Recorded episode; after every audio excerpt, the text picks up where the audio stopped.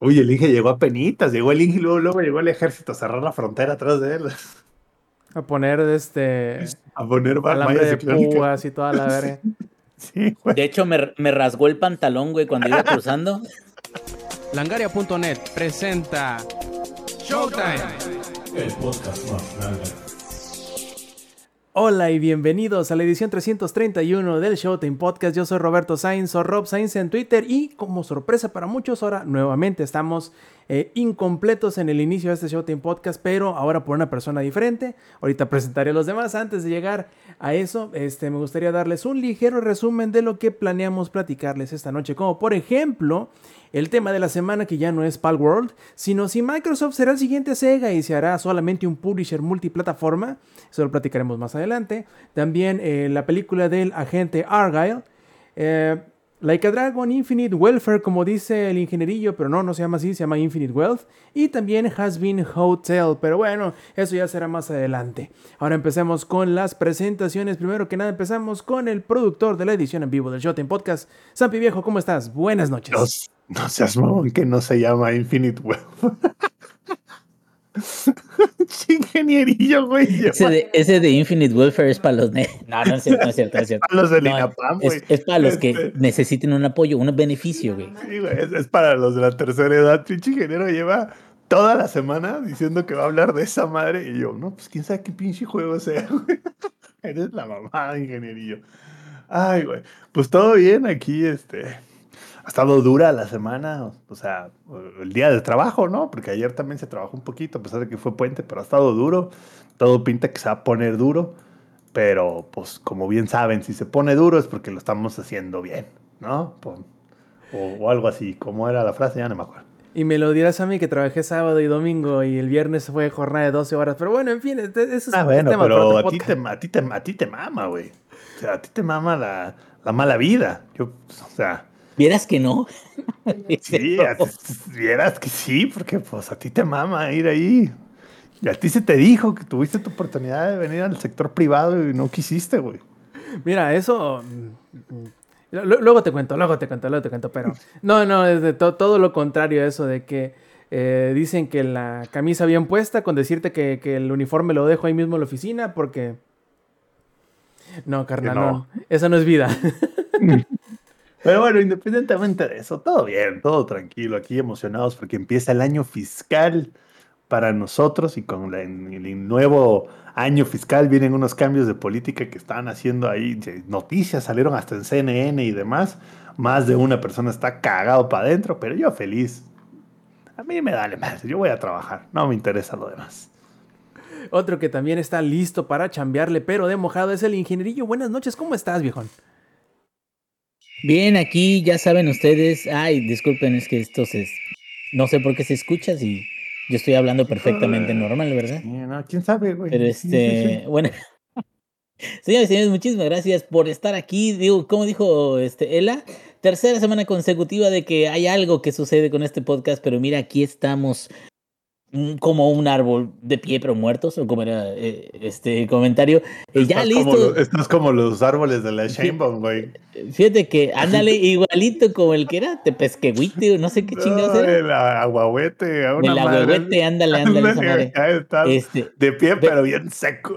Sí, el, de la noche triste. Bueno, hace eso, Pero no, este, fíjate que, que ahorita, pues, ah, ya sabes, acá está muy movido el asunto, los morros, la escuela, la, la, este, el trabajo, la chica. Y lo que más me sobra ahorita, aunque no lo crean, son juegos por terminar.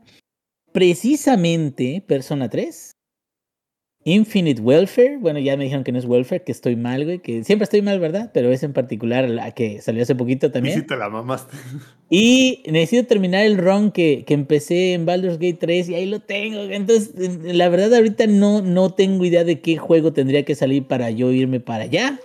Y porque quisiera realmente darles una pasada antes de moverme a otras cosas. Y precisamente vamos a hablar de eh, la Dragon 8. Esperemos de que les guste mucho. Perfecto, y antes de pasar, como ya se dieron cuenta, quien hizo falta en esta ocasión fue Lex, de como que rompiendo el combo del, del ingenierillo. Pero antes de pasar a los temas principales, les recuerdo a todos los que nos estén disfrutando las versiones pregrabadas, ya sea en audio o en video de este su Shooting Podcast, que también nos pueden disfrutar en vivo todos los martes, 7 y media de la noche, horario de la CDMX, a través de twitch.tv diagonal langaria. Entonces, plebes, ah, espérame, también si llega a suceder que nos atrasemos, apasemos, cambiemos el día o lo que sea, pueden encontrar o pueden enterarse en las redes sociales que manejamos, que están todas en un mismo lugar, en langaria.net diagonal enlaces. Empecemos con el primero de los temas, que es un tema comunitario, por decirlo de alguna manera. Y es que desde hace algunas semanas, porque no es algo de hoy, desde hace algunas semanas ha empezado el rumorcillo, ha empezado los dimes y los diretes, ha empezado pues eh, la polémica de Microsoft abandonando quizá el Game Pass, abandonando quizá las este, exclusividades eh, ¿cómo decirlo?, fijas de sus juegos a Xbox y a PC y haciendo el brinco a, por ejemplo, el PlayStation 5 o al Switch. Esto se empezó, ¿qué les gusta? La última semana de diciembre con este, Sea of Thieves y Hi-Fi Rush. Ahí hubieron algunos eh, indicios escondidas en las páginas Chismes. así es, en las páginas de. en los códigos de una playera, creo que era que daban indicio y por ahí unas clasificaciones de la SRB. Bueno, el chiste es que desde ahí empezó, ¿no? O sea, ¿será que Microsoft no le está saliendo lo de la exclusividad? ¿Será que necesita el empuje adicional de, de, sacar sus juegos en, en el PlayStation y en Switch?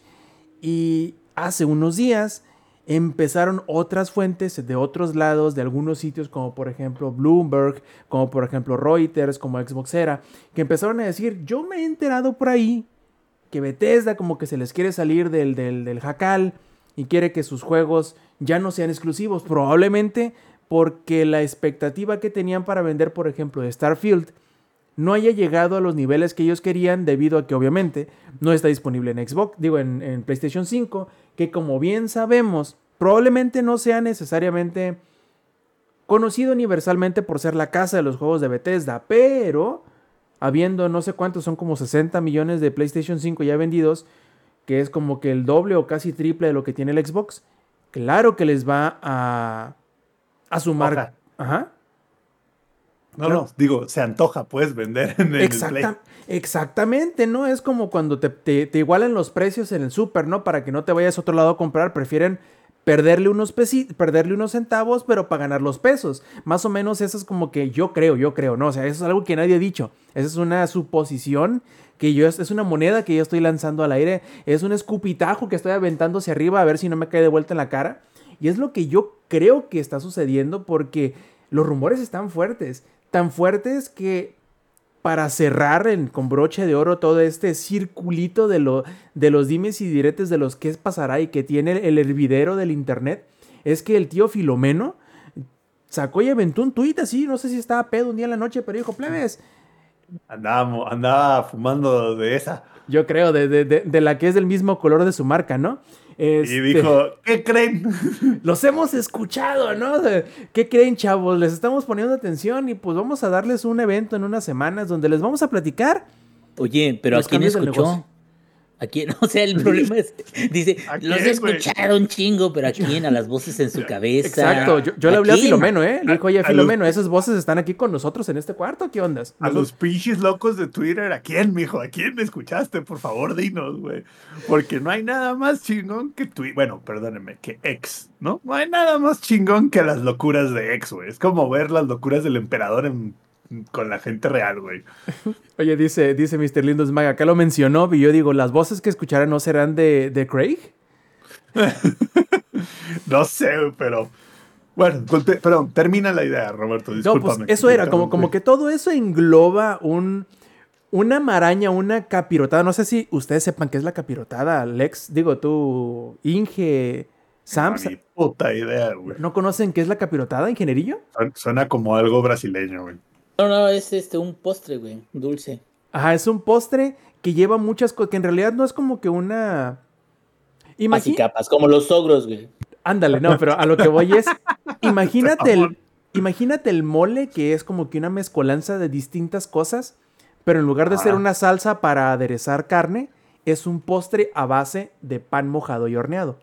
O sea, lleva eh, obviamente el pan, puede llevar leche, canela, eh, cacahuates, almendras, pasas, plátano, bueno, un montón de cosas. Entonces, por eso, si en algún momento me han escuchado decir, es que tal cosa es una capirotada, me refiero que es una mezcolanza de un montón de cosas que suman hacia hacer algo. En este, en este caso, la situación en la que parece que todo mundo está tirando ya a la tumba a Xbox, lo cual me parece una ridiculez que no va a llegar a suceder. Se están mamando, güey, porque aparte me encanta, güey, me encanta, güey, la, la, raza de Twitter así de que, no, güey, ya Xbox se dio cuenta, bueno, Microsoft se dio cuenta de que no puede competir jamás y por eso se va a rendir. Miren, cabrones. Si hay alguien necio en este, en este planeta, es Microsoft, güey. Y no hay forma que se vaya a rendir. Probablemente sí digan, ¿saben qué? Algunos juegos de algunos de nuestros estudios saldrán en PlayStation. Pero de ahí a esas mamadas de ya nunca más van a ser consolas. Ya van a dejar de existir.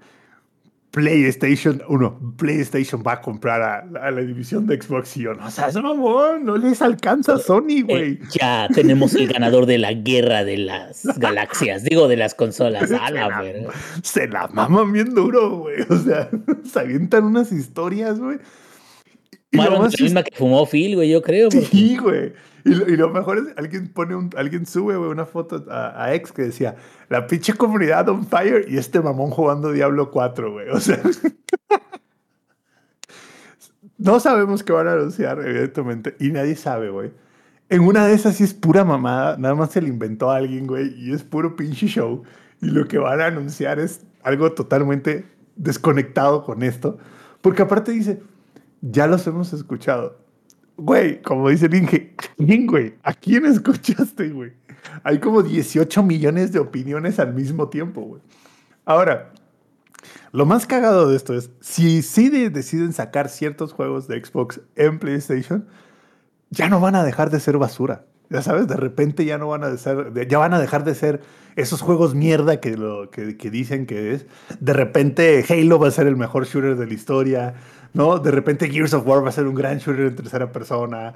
De mí se acuerdan, güey, de mí se acuerdan. Dejarán de ser cascajo de Game Pass, ¿no? Sí, justo, de repente, güey. Pero, ya no será cascajo de Game ah, Pass. Ah, cómo disfruto gastar mis 70 dólares, pero que lloren los Xboxers porque ya no es exclusiva. Eh, eh, eh, pues ojalá y lo hagan, güey, porque significa que, esos 70 dólares que van a estar pagando los, los de Sony van a estar financiando los juegos de Game Pass. Entonces es como de, pues háganlo, güey. O sea, creo que al final del día le van a clavar los juegos a full price a Sony, güey.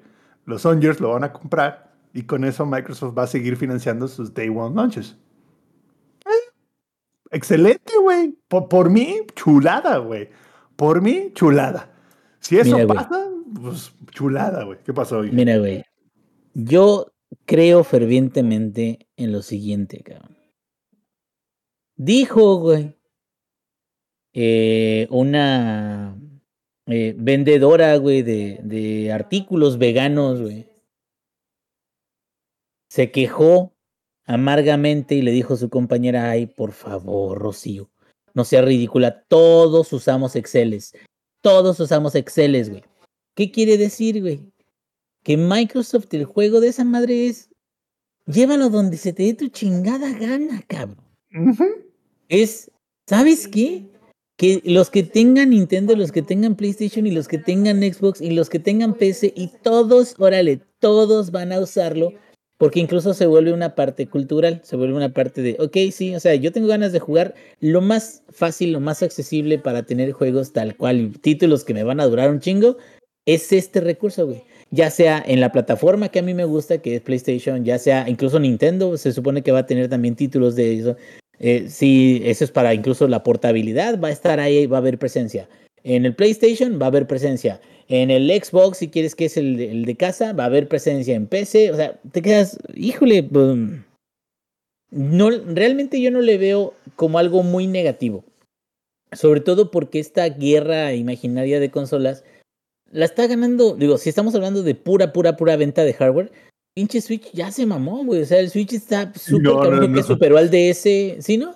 Acaba de superar el DS. hombre, le está arrasando a esa madre, güey. Por cierto, Un, un dato curioso, güey, para la gente que dice. La pandemia que- le cayó como anillo al dedo a Nintendo, güey. la gente que está diciendo, güey, que, que Sony puede comprar la marca de Xbox. El market value de Microsoft como empresa es son 3 trillones de dólares, mamones. 3 trillones, güey. Tres cuatrillones, güey. No sé ni qué número es ese, güey. No me lo puedo imaginar. Yo tampoco me imagino cómo se ven 3 trillones de dólares, güey. Mientras tanto, la Sony como compañía vale 120 billones de dólares. Así que dejen de hacerse chaquetas mentales, güey. No hay manera, güey. O sea, no, güey, ni vendiendo 700 millones de PlayStation 5 les va a alcanzar para comprarlos, güey. Pero bueno, No, sigue. y, y fíjate, yo sí creo que a lo mejor la tirada es esa. O sea, es más como, ¿sabes qué? Es como más, incluso hasta si lo quieres ver desde ese punto, como un parásito, güey. Como algo con lo que ya vives. Como los, acor- los ácaros que tenemos en el rostro, güey, o en las almohadas. De las de los que nunca en tu perra vida te vas a poder deshacer. Yo creo que esa es la tirada y creo que no es un mal plan. A lo mejor es una jugada a largo plazo. Porque para que la gente reconozca co- por completo este sistema o esta distribución como algo con lo que ya nació, a lo mejor van a pasar, no sé, unos 5 o 10 años para que ya sea muy común, muy conocido. Y ahora sí las exclusivas se van a comprar en una plataforma en particular, pero la de ellos siempre va a existir. Que es como, no sé, o sea, es como Azure, es como, te digo, Office. ¿Te imaginas una oficina pequeña de contabilidad en México, en Nicaragua, en, en Perú, en donde quieras, sin Office, güey? O sea, sí, yo sé No de que hay Google. Sheets, yo sé que hay Workspace de, de Google, pero Bueno, no, güey. Office es el El- padre, cabrón. El G Suite, ¿no? El G Suite también, y jala bien, güey, todo, pero no, Sí, güey. pero no, no el hay forma, padre es Office, cabrón. Entonces, creo que si, si te vas a ese lado, incluso puedes ver. Ya ahorita se está hablando de, de los, de los juegos, ¿no? De, de la industria del gaming. Pero puedes ver que algo muy similar pasó con la competencia entre Microsoft y Apple. Porque Apple tiene todavía mucho mercado. le- a No, mucha gente les pero- gustan mucho sus, No, sus no, no, no, productos. no, pero güey, las Pero ventas- Microsoft está en todo. En güey, todos las- lados, güey. En Para- empresas, en, en, en casas, en todo. En todo, güey. Deja todo eso, para que se den una idea. Si ustedes creen que, que Apple tiene market share de, en el tema de computadoras, la respuesta es no. ¿No? Tiene, es así como tienen como que menos del 3% del mercado, güey. Es brutal, güey. Es literalmente brutal, güey. Bueno, pero que- tienen el 90% del mercado hipster, güey. Ese sí lo- Eh. lo, lo tienen cubierto. Pero ni siquiera del mercado. del teléfono, son, del, güey. del teléfono tampoco tiene tanto mercado, ¿eh? es mucho más Android. Pero bueno, eso es otro tema. A lo que voy es, Ujú. esa estrategia de Microsoft, como bien dice el Inge, güey, Microsoft se va a convertir en un publisher. ¿Qué creen, güey? Microsoft ha sido un publisher toda su vida, güey. Toda su vida, güey. Apenas hace unos años fue que se introdujo el tema de Surface. ¿Y qué creen? Microsoft posiciona Surface de una manera que no compite con sus partners. No compite con Dell, no compite con HP, no compite con Lenovo, no compite con Asus, porque a Microsoft no le interesa vender el hardware, güey. Así que es, si realmente van a anunciar eso, güey, y decir, vamos a sacar todos nuestros juegos en Play 5, es totalmente esperado. Aún así, si sacaran otro Xbox, yo compraría otro Xbox. Si Sony saca otro PlayStation, yo creo que no. Porque mi experiencia hasta ahora con el Play 5 no ha sido tan buena, la verdad. O sea, sí hay Ah, buenos era lo que juegos. platicábamos, ¿no? Sí Sans? hay buenos que- juegos en el Play 5, por supuesto que los hay. Pero ahí te va. Pero Realmente ahorita, ¿qué es lo que te movería a comprar un Play 5? No, ahorita no. Ahorita. Mira, ya, ¿Sabes ya después de que jugué los God of, War. God of War Ragnarok. mm, pero ya lo jugué. Spider-Man 2. Ya lo jugué y el Spider-Man a mí no me gusta, güey. Se me hace medio X, muy repetitivo. Pero bueno, ya después de haber jugado el God of War y después de ver que ya salió el 1 en PC, sí es como de, no, sí me puedo esperar, porque ¿sabes por qué me puedo esperar? Porque tengo una pinche lista de juegos sin acabar en el Game Pass gigantesca, güey. PlayStation está llevando todo a PC a través de Epic, güey. Justo, justo ese es mi En punto. Windows. ¿Y saben de quién es Windows? o sea, o sea, es win-win, cabrón. ¿Qué pedo? A lo que voy es, realmente, sí, o sea, yo te lo dije, la única razón por la cual yo tendría un PlayStation 5 ahorita sería para jugar mis juegos de PlayStation 4 bien mamalón. Y ni es así porque algunos están bloqueados, güey. Eh, Hasta el mismo el, el Red Dead, adicto- ¿no? El adito dice Stellar Blade, lo siento, el adito, no, me- no soy fan de los juegos japoneses. Este, sí me baño y este, entonces ese tema de los juegos japoneses, mi opinión muy personal es que están muy overrated, güey. Muy. Como los juegos de Kojima, yo siento que están Ah, son- son demasiado cosas overrated. Es que No, tú, no, güey. Sam, Son buenos, pero no son juegos que definen una industria, güey. Mira, Sam, lo que tú no te has dado cuenta, güey, es que los eruditos como yo que esperamos la salida de Stellar Blade, lo estamos esperando por la trama. Oh, sí, qué buena trama. ¿Estás viendo el reflejo de esos lentes? Es la trama. No, no. pásense, pásense a ver la, la versión en vivo porque si no, no van a entender ni vergas. No, y, y creo que, o sea, los argumentos que estamos poniendo son bastante válidos porque viéndolo del lado de los negocios, que bien dice Zampi, a Microsoft lo que más le importa es vender software, es vender servicios.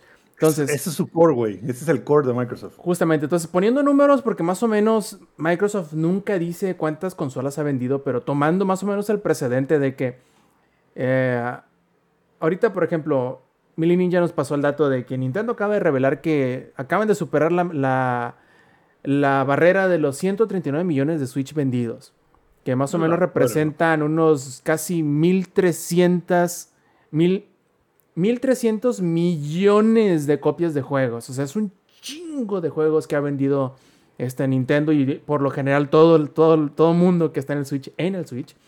Ahora, imagínate esos 139 millones de Switch, más los más o menos como 60 que van del PlayStation 5 y más súmale otros que te gustan, 25, 30 del, del Xbox.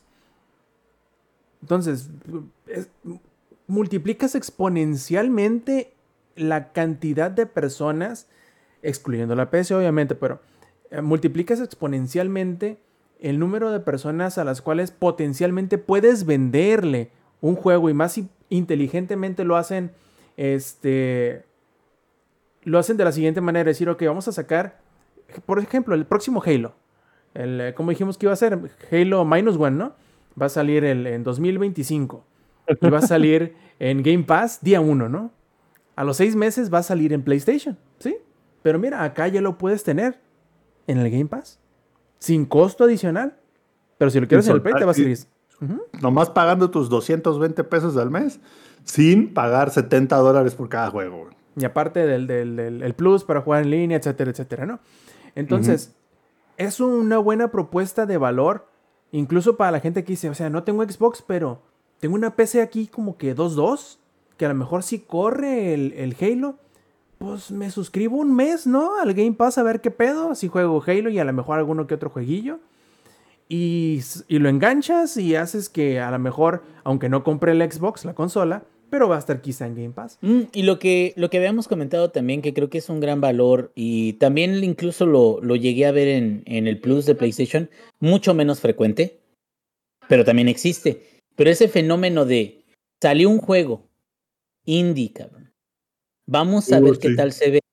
Vamos a, a- a ver qué, qué nos puede presentar. Y juegos que de plano ni por aquí te pasarías comprarlos, probarlos y que te den una experiencia diferente que realmente quedes, ah, la madre, qué chingón. Creo que ese es un gran valor también que traen ese tipo de, de servicio de streaming. Bueno, no es streaming de juegos, sino como de catálogo de juegos, ¿no? Es como de cosas que a lo mejor ni, ni tenías idea de que podían agradarte. Las descubres, ¿no? ¡Hala, güey! Llegaron los Ay, asesinos de, de- de- de los pileros, ¿no? Digo, de los piperos contra el ingeniería. Mira, hasta se equivocó de ave. Este. Y sí, fíjate que dice algo muy importante eh, Mr. Lindusmack acá en el chat y es la, el juego en la nube. Entonces, si nos ponemos a pensarlo de esa manera, Microsoft tiene en realidad o, o tendría en dado caso que llegara a suceder lo que los rumores están apuntando que va a pasar, y es que Microsoft esté- va a estar en todos lados, o sea, va a tener la oportunidad de atacarte por cualquier flanco que tú te quieras proteger, porque vas a dejar algo ¿Dónde ha hecho descubierto. esto antes Microsoft? Así es. Oye, no es mamada, yo me compré, yo me compré unos doritos que decían Starfield, güey. No es mamada. Y en Mountain Dew, güey, acá con los. eh, Espérate, güey. ¿Sabes qué es lo, lo- lo más cabrón? Es, si sacan, vamos a suponer que saquen Master Chief Collection, güey, en PlayStation, o el Infinite, güey. eso va a vender a lo pendejo, porque ¿Te molestaría, Sam? ¿Te sentirías ofendido? No, hombre, güey, ¿Llorarías, güey? ¿Llorarías? ¿Te no. estás ocultando detrás de una máscara, güey, de éxito? Hombre, cuando en te- realidad te, te da tirria, güey, de que los No, vale. Sonyers disfruten de tu juego, güey. Una, no es mi juego, dos, me vale reverendo pepinete, güey. Yo tengo mi Series X edición especial de Halo, así que a mí vale pepinete. Yo he jugado Halo desde el 1, güey, lo seguiré jugando. Mm, Nunca lo jugaría en PlayStation porque para mí el control del PlayStation es una estupidez, pero bueno, no vamos a entrar en esos detalles. Pero mi punto es, vamos a suponer, güey, que saquen Halo para PlayStation. Vamos a suponer, güey. Por Pónganlo, más, güey. que, por más que los Songers quieran decir que los juegos de Microsoft son basura, güey, no hay un solo shooter original de PlayStation que esté ni siquiera cerca de oler lo que es Halo, güey. Aunque les duela, mamones. Halo, Sony no tiene nada, güey. No tiene nada en contra de Halo, güey. Ah, ahí te va, ahí te va, güey, ahí te va. Seguramente los Sonyers van a decir de que se ve mejor en PlayStation, güey. Por supuesto que no se va a ver mejor. Es que están hablando, se va a ver igual, güey. Es la misma consola y es lo que alguna vez hablamos cuando, este, cuando apenas anunciaron que ya, el- cuando anunciaron las consolas, no sé si se acuerdan, hablamos de ese tema, que era como de, güey, ya una son PCs y dos, ya, es como de, güey, son lo mismo las dos, ya no es como antes, güey, que tenían una diferencia sustancial entre una consola y la otra, ya son lo mismo, güey. ¿no? Entonces se van a ver igual. Y creo que hasta la fecha no ha habido ningún juego, o según yo, a lo mejor estoy equivocado, pero no ha habido ningún juego de, de esta generación que realmente haya diferenciado entre el Xbox y el PlayStation. Casi todos se ven prácticamente igual, a lo mejor unos se ven un poquito mejor en uno, a lo mejor unos se ven un poquito mejor en el otro, pero al final del día la suma es que pues son consolas muy similares, las dos desde un punto de vista técnico. Entonces, que saquen Halo en, X- PlayStation, por favor háganlo, güey. Llénenle los bolsillos a Microsoft para yo poder seguir disfrutando de todos los juegos día uno, güey. Háganlo, por favor. Compren, cómprenlo. Vayan y cómprenlo. Gasten sus 70 dolarucos en Halo. Háganlo, por favor. Creo que es una gran franquicia. Compren, compren, compren, compren, compren. Es, para, para, para mí, es de los mejores shooters de la historia, güey. O sea, otros shooters que a lo mejor hayan hecho el mismo impacto de Halo, Doom, a ese nivel, güey. No, ¿sabes, ¿sabes qué está ahorita de moda, güey? Para PlayStation, los remakes de sus propios juegos porque no pueden sacar nuevos, güey. Y es cierto, siempre se la pasan haciendo remakes, entonces, pues ahí les va, un, el mejor shooter de la historia. Ahí les va. Ahora, déjenme prender el buscapiés y, e irnos por un lado distinto que yo creo que muchas personas están como que quizá ignorando porque no sabían o ignorando por este, aventarle otro cerillo al, al, al fuego de la pelea entre los piperos y los pileros. Que seamos sinceros, hay muchos que están así, que no tienen ninguna vela en el entierro de ninguno de los dos, pero les encanta nomás a- azuzar al, al- al gallo que se está peleando en medio del, del ring, ¿no? Eh, eh, no tiene- o sea, es como, yo aquí nomás vengo a hacerla de pedo. Exacto, no os vengo a ver cómo se agarran a madrazo esto por de babosos, ¿no?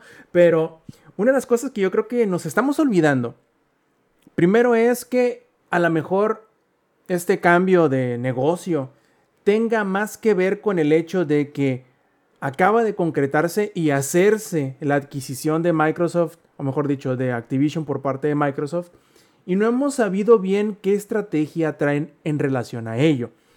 Eso puede ser una cosa. La segunda, con la reciente ola de despidos que tuvo Microsoft y que abarcó a todas sus subsidiarias, incluyendo Bethesda, incluyendo Activision y Blizzard, incluyendo todos los estudios que han comprado en los últimos años. Entre toda esta, pues digamos que, entre todo este pequeño pueblo o pequeña ciudad que despidieron, que fueron creo que como 1900 personas, que no son poquitas, pero son putal de raza. Entre ellos se fue una división completita de Microsoft y es aquella que se dedicaba específicamente a la producción, distribución, almacenamiento y todo lo que tenga que ver con la logística de medios físicos. Entonces yo creo que a lo mejor algo tiene que ver en ese eh, dicho, en ese tweet o en ese mensaje, no sé cómo se llama lo que ahora hace en la, en la red social que antes conocíamos como Twitter, quizá el cambio del modelo de negocio se refiere a eso. Probablemente Microsoft o... Güey, entonces sería un megatral, güey, así de... Oigan, ¿qué creen? Ya vi que ya se agarraron a madrazos con esto de que si vamos a sacar los juegos en PlayStation porque algún pinche este, periodista lo dijo, pero ¿qué creen? Realmente el anuncio es que ya no vamos a hacer juegos físicos. Justamente, vamos a hacer el nuevo Valve, pero en Xbox o en las consolas y les vamos a hacer distribución digital como debería haber sido. En lugar de que Y- los y- juegos cuesten y- 70, van a costar 50 todos y bla, bla, bla. y el internet quede. Sí, o sea, nadie lo está viendo por ese lado y me- a mí me parece, y sobre todo por la, por todas las discusiones que han surgido en los últimos meses en cuanto a eh, derechos digitales, compras, licencias, etcétera. Hace unas semanas no había dicho un ahora exdirector de producto de, de Ubisoft que la gente estaba muy mal acostumbrada a sentirse el dueño de las cosas que compra, ¿no? Y lo corrieron a la verga como a los tres días. Eh, es una discusión que se ha dado muy constantemente en este nuevo panorama digital que parece ser que todo el mundo quiere quitarle a sus consumidores los derechos que tiene sobre los bienes digitales que compra. Entonces, es una discusión muy interesante por darse y creo que una persona o una entidad que se ha quedado muy callada es precisamente Microsoft, sobre todo con el gran empuje que ha dado hacia lo digital con la existencia de Game Pass. Entonces yo creo que a lo mejor por ahí va, en una de esas dos, que ya sea que nos diga qué va a suceder con el Call of Duty de este año, si es que lo va a ver, qué va a suceder con los juegos de Blizzard, si van a revivir a Heroes of the Storm, que ya misteriosamente lleva 3, 4 parches en los últimos 4 meses, que es algo que no había sucedido en años, o si... Nos tiene bien emocionados, güey. Nos tienen al borde del asiento con eso. O sea, hay muchas discusiones importantes que Así tienen que de, ver con el "Oigan, negocio ¿qué, que... qué- qué- qué creen? Nuestro nuevo este, modelo de negocios es que nos vamos a enfocar en los esports y todos así de chingao. O sea, y... La verga, la quiniela, güey. Y, y sí, en el bingo, ¿no? Y, y no quiero decir yo que no vayan a suceder quizá las dos cosas. Que vayan a decir, ok, plebes, sí, vamos a seguir con nuestro Game Pass y vamos a seguir con los juegos este, y de Microsoft día 1 en Game Pass, pero pasado un tiempo van a llegar a otras plataformas, pero también vamos a dejar de distribuir físicamente los juegos porque hemos visto que, no sé, el 90% de los juegos que vendemos de Microsoft son digitales, así que ¿qué nos costaba simple y sencillamente dar el otro medio paso que nos, que nos este, requería la totalidad de lo- hacia lo digital? Vamos a ver, quizá ya no falte mucho sobre todo para... Estamos, como bien dice Sampi, estamos en épocas de cierre de, de- de periodo fiscal. En estas semanas o meses vamos a saber lo que vendió, lo que no vendió, lo que movió, lo que no movió, todas las empresas importantes. Así que eh, va a ser muy válido y muy eh, interesante poner atención qué es lo que dirán todas las empresas en lo general y que a lo mejor, quién sabe, quizá el futuro que nos eh, espere en los videojuegos, quizá específicamente, sea pues más digital de lo que ya lo ha sido en estos últimos años. Inge, ¿tú qué crees? Pues sí, yo la verdad no le veo como que gran problema a lo que está sucediendo. No, no creo que sea un gran drama, no creo que sea algo que vaya a causar un, un la industria ahora va a ser dominada por los dueños de Sony God. Y la, o sea, no, güey, no, o sea, también Eh, ni- ningún, ningún corporativo se retira y regala un mercado, güey. Entiendan También, eso. eh, güey. exactamente. No, y deja, deja de eso. eh, en el mundo de los negocios hay cambios para todos lados. Y usualmente los cambios no sí pueden traer este ajustes que a largo plazo se vean como que, ay, güey, esto se llegó para quedarse, como el Game Pass. Porque sin el Game Pass no tendrían el PlayStation Plus y sus eh, tiers, no tendrían un catálogo en línea de juegos. Plus no lo habría hecho nunca. Lo habría hecho como siempre lo hizo, que es cada mes yo les regalo un poquito de juegos o unos dos, tres títulos y ahora ya ustedes ah, este, rásquense con sus uñas, ¿no? Pero en el caso, por ejemplo, te digo, de, de algunas empresas, eh, hace poquito pasó donde yo estoy trabajando, que el VP de donde estamos, este, de, de la vertical donde estamos trabajando, ya se va a la verga a final de- del cuarto, ¿no? del, del cuarto de este año. Y el plan es el que ha sido cada vez que Del- se han ido. Del, cu- del cuarto que no es cuarto, cabrón. que en realidad es tercio. Es- ya, ya es tercio, ya estamos ya casi a la mitad. güey. No, güey. O sea, se dice fiscal quarter, pero en realidad es un tercio de año, güey. Es trimestre fiscal, ¿no? Exacto. Sí, sí, sí, sí. Bueno, pero es que es, es, es un cuarto porque es de un cuarto de año, güey. Y el año tiene 12 meses, dos entre cuatro. Bueno, sí, ¿me entienden, cabrón? El chiste- ve, Ahí te va, ahí te va, ahí te va, ahí te va. Ahí te va, ahí te va, ahí te va. El plan es el que ha sido cada vez que se han ido güeyes que, que han dicho, no mames, ahora sí que va a pasar. El plan es business as usual. Vamos a seguir chambeando, güey. Vamos a seguir moviéndonos. Y habrá cosas que sean trascendentales, otras que no. Pero pues es lo mismo, güey. O sea, entonces, eso va a ser la noticia. De- desde ahorita les voy a spoilear. No va a ser algo que va a romper la industria, no va a ser tal cual, como dice Rob. A lo mejor ya no vamos a hacer juegos físicos. Que me quedo, ¿qué porcentaje de juegos físicos realmente hacen ahorita? Comparado con las entregas digitales. O sea, ya están enfocados en las digitales más que cualquier otra cosa.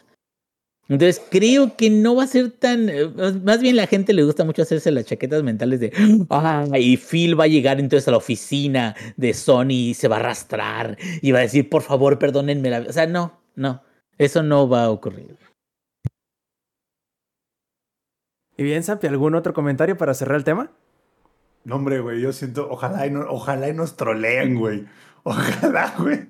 Y den una noticia así de que nada que ver, güey. Sería una chulada, güey. Es una chulada.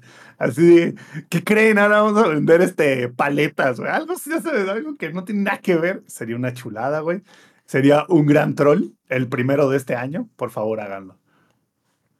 Ya de plano, ¿no? Que diga este Phil, bueno, ¿se acuerdan del leak del, del Xbox Serie X Pro que no tiene lectora? Ah, pues es verdad, y eso es porque no vamos a vender juegos físicos de aquí en adelante. O sea, como que todo tiene. Como que todo es un- un- una pieza de Lego que, que van embonando entre sí, pero yo creo que ya no nos falta mucho para enterarnos de qué es a lo que se refería ese tweet eh, estando pedo de, de, de Filomeno. Filomeno. Esparza. Cuando se le- ya cuando se le baje, güey. Ya cuando se va a quedar, ah, la verga que dije. A- aparte fue, fue tweet tipo booty call 3 de la mañana del Filomeno, güey. Eso fue lo más, lo más Ah, este, ¿se acuerdan random. como la, la película de Jerry Maguire, güey, así de que toda la noche se puso a escribir puras pendejadas, así, güey, así de que y me imagino los RP mañana en Microsoft. ¿Qué vergas hiciste, hijo de la chica? Mira, Phil, ya te vamos a quitar la cuenta y el teléfono. Y el Phil, eh, bien borracho, güey. Bien pelico el compa. Me, me pelan la verga, a mí no me van a quitar nada, yo soy el jefe a la verga. Phil, suelta el teléfono, suéltame esta. Sí, sí, sí, ya me lo imagino, güey. No, hombre, loco. Bueno, en fin. Entonces, pasamos al siguiente y será Ingenierillo. Cuéntanos cómo te ha estado yendo en la historia de las personas más desafortunadas, pero también las más felices del planeta. De qué hablamos de Like a Dragon, Infinite Welfare. Digo, quiero, quiero decir Infinite Wealth. Que, hijo, hijo Ingenierillo. Yo apenas, mira, permíteme contar mi triste historia. Apenas he jugado, ¿qué te gusta, ingenierillo? Como dos, dos horas y media. En realidad, todavía no paso del prólogo del juego. Ni Eso es si- nada, güey. ni Eso es dos siquiera- horas es nada, güey. Sí, cabrón, ni siquiera he llegado a, a, a Hawái, pero yo creo que ya estoy a tres pasos de hacerlo. Y me parece el inicio más atípico de todos los Yakuza o Like a Dragon que he jugado hasta ahora. Porque es como un sándwich entre que al inicio, lo- los primeros minutos y entre comillas los, últimos minutos, o sea, la parte donde vemos a Ichiban como oficinista, me parece un inicio increíble que en realidad parece más que inicio, parece epílogo de Yakuza Like a Dragon, que es el anterior juego, entre comillas, numerado, como podremos decir, de, de, de Like a Dragon. Y me parece bien chistoso porque ningún otro Yakuza nos había tocado un inicio de juego que más bien parecería el final final, el epílogo del epílogo del juego anterior, porque es cómo terminaron, dónde están y qué están haciendo los personajes.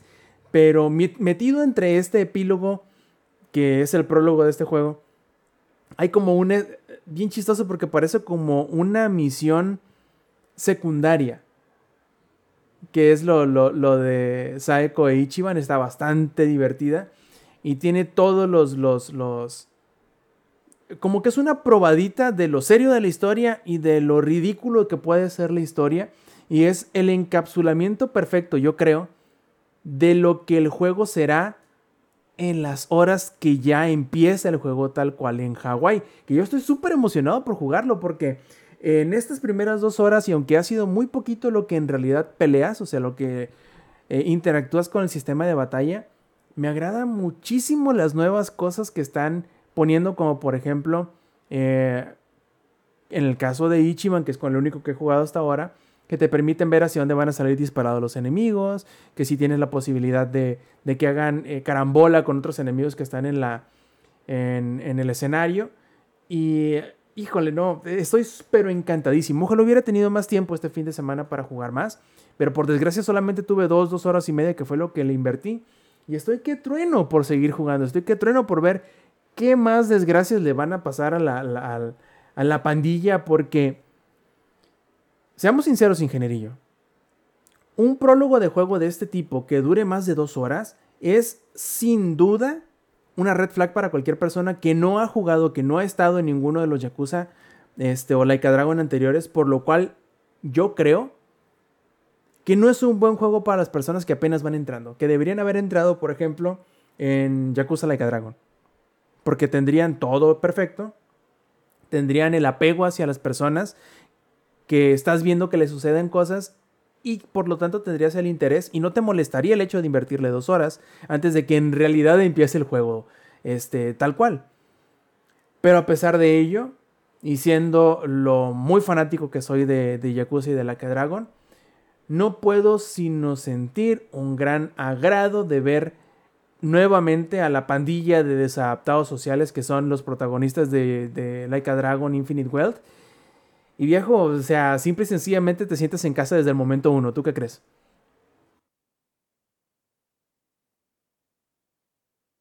Sí. Está muteado el ingeniería. Ya nos, ya nos dejó. Ya nos dejó. Ya nos aplicó un ingeniería especial, güey. Por supuesto que sí. Está explicándole. No, no, no, no. Aquí estoy, aquí estoy, estoy hablando como idiota con el mute. I'm sorry, I'm so sorry. Pero ¿qué crees, Roberto? Estás mal. No, no es cierto, no es cierto. El, creo que tienes un excelente punto y es, este juego no es para los nuevos. De, definitivamente yo creo que alguien que no conozca la... Sí, eh, es como decíamos... Para ellos, perdón, por desgracia, para ellos que no conocen la serie.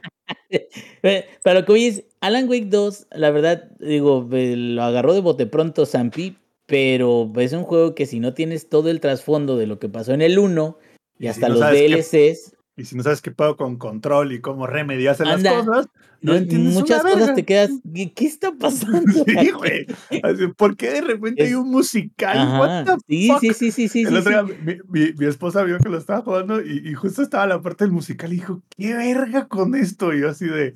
Sí, y ahí baile y baile y la coreografía y la madre. Don't ask about it. Es como... A lo que voy es ah, exactamente así. El eh, Infinite Wealth es un juego que incluso para que agarre un poquito de, vuelo, hasta para aquellos que conocen la franquicia, yo me he chutado todos los pinches juegos, menos el 3, por cierto. Este, para que agarre un poquito de vuelo, tienes que meterle sus horas, güey. Tienes que meterle un ratito y claro que ya tienes la, el antecedente de, de Dragon 7. Eh, todo, todo este, como más o menos entendido pero creo que el cambio de localización, eh, que ahora es en Hawái, creo que el, el, ajuste de algunas mecánicas eh, tarda un poquito como que en hacer clic. Eh, este, los trabajos son diferentes, son ahora con un tema un poco más tropicalón. la forma de obtenerlos está chida. Las actividades adicionales, hay unas que son este, pues, las clásicas de shogi, este, mahjong, los dardos, la china, pero también hay otras actividades nuevas unas de ellas grandísimas, como este, en Like a Dragon 7 teníamos lo de los dulces Ichiban y el manejo de la empresa de los dulces Ichiban. Que por cierto, ¿dónde se fue todo ese dinero, güey? Porque no tienes ni un perro 5 cuando... ¿Que son, son como los chocolates del AMLO, ¿o qué? Ay, ah, sí, es más, güey.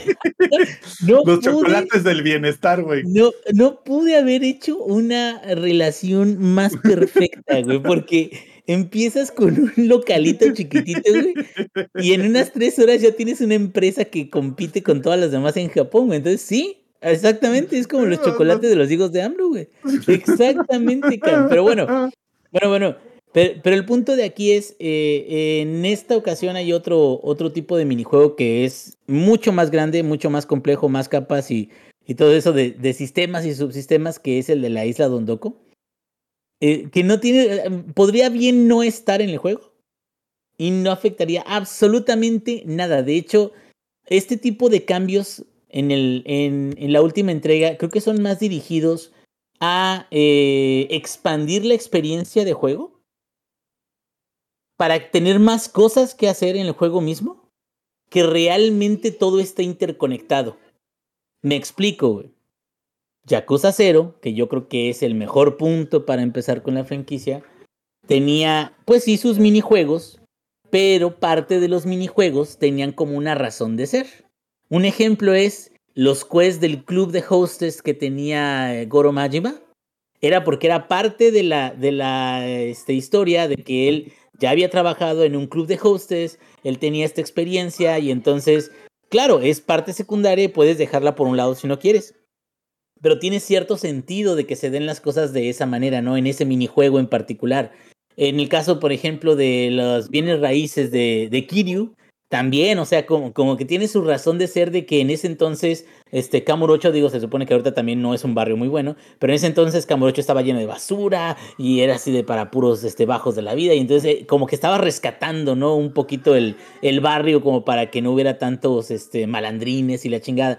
Pero a lo que voy es la isla Dondoko, que es una de las grandes atracciones de este último juego, que por cierto, si llegan hasta ahí, van a llegar entre, fíjense, las 12 o las 15 horas de juego. Antes de 12 o 15 horas de juego, no van a ver la isla Dondoko. Y eso lo que quiere decir es que hay un montón Me de estás cosas retando, por hacer, ingenierillo. cabrón. No, no, no, o sea, digo, si vas a hacer un speedrun, pues te lo puedes aventar, no sé, a las 7 horas, 6 horas. Y bueno, yo también a veces cuando estoy en un, eh, eh, una misión secundaria y sé más o menos de qué es la misión, a veces hasta le adelanto los diálogos, ¿no? Así de caca, caca, caca, o sea, de sí, ya avánzale, avánzale. Este, pero creo que es lo, es lo que te decía. Muchas de las cosas que vienen en, en esta entrega son más como una extensión de, de juego como servicio. Se sienten un poquito más así. Se sienten un poquito más como un... Te damos más cosas que hacer. No, o sea, sí, pero ya tengo este minijuego. Bueno, te damos más minijuegos. No, oye, ok, está chingón, pero este, y ahora, y ahora te damos este, un sistema que se llama eh, Aloha Links, que es un sistema donde puedes saludar a todo el mundo en Hawái. Y te vas haciendo amigo de todos. Entonces los vas saludando, algunos los vas rescatando de malandrines que se los quieren golpear, algunos les das este, comida, algunos les das un regalo, eh, pero te vas haciendo de amigos a través de todo Hawái, ¿no? Justamente, Inge, eso te iba a preguntar porque me dio mucha, mucha risa el hecho de que tengas un botón específico para dar los buenos días y saludar a la Sí, gente en la calle. sí, Dije, sí, sí, sí. ah, chinga, ¿a poco esto existía desde el anterior que no me di cuenta? Ahora resulta que Ichiban es más saludable que una pinche lechuga, dije. Y, y deja de eso. Fíjate que dentro de todo lo ridículo de los minijuegos y todo eso, lo, lo que sí siento que independientemente del juego como servicio, que se nota que lo hacen para extender el tiempo que pasas en el título. O sea, y está bien. Digo, yo la verdad no, no me veo haciendo un Game Plus, New Game Plus, porque yo creo el día que lo termine voy a quedar ya, hasta aquí, déjame darle al Baldur's, a Persona, algo así, porque sí, sí creo que tiene un montón de contenido. Pero a lo que voy es, lo que me gusta, que a pesar de que muchas adiciones y muchas actividades son como nada más para extender un poco más la experiencia en el universo de, de Hawái, de, de Ryuga Gotoku. A Ichiban sí se la compras, que es tan ridículo, tan bonachón, tan buena onda, tan noble, como para eh, saludar a todos en Hawái. ¿Sí me entiendes? Es una pendejada. Pero te quedas, es que a este personaje sí le queda que él salude a todos, así de que ole, aloha y la chingada. Lo que más me encanta de, de, de Ichiban es que aparte de que justamente lo que te dice, sí se la crees, es que Ichiban no sabe sonreír. Pone una mueca, cabrón, de, de, de, de dar miedo. Ay, cabrón, sí, sí, sí. No, y, y y ahí te va. Fíjate que también algo que me gusta mucho, y espero, porque todavía no lo he visto, eh, eh, hay una historia muy grande ahí con Kiryu. En teoría, esta no es la historia, bueno, no en teoría, sino esta no es la historia de Kiryu, esta es la historia de Ichiban y de su viaje a, a Hawái. Kiryu es nada más un acompañante más, pero sin embargo está muy vinculado a las misiones principales. Pero ahí te va.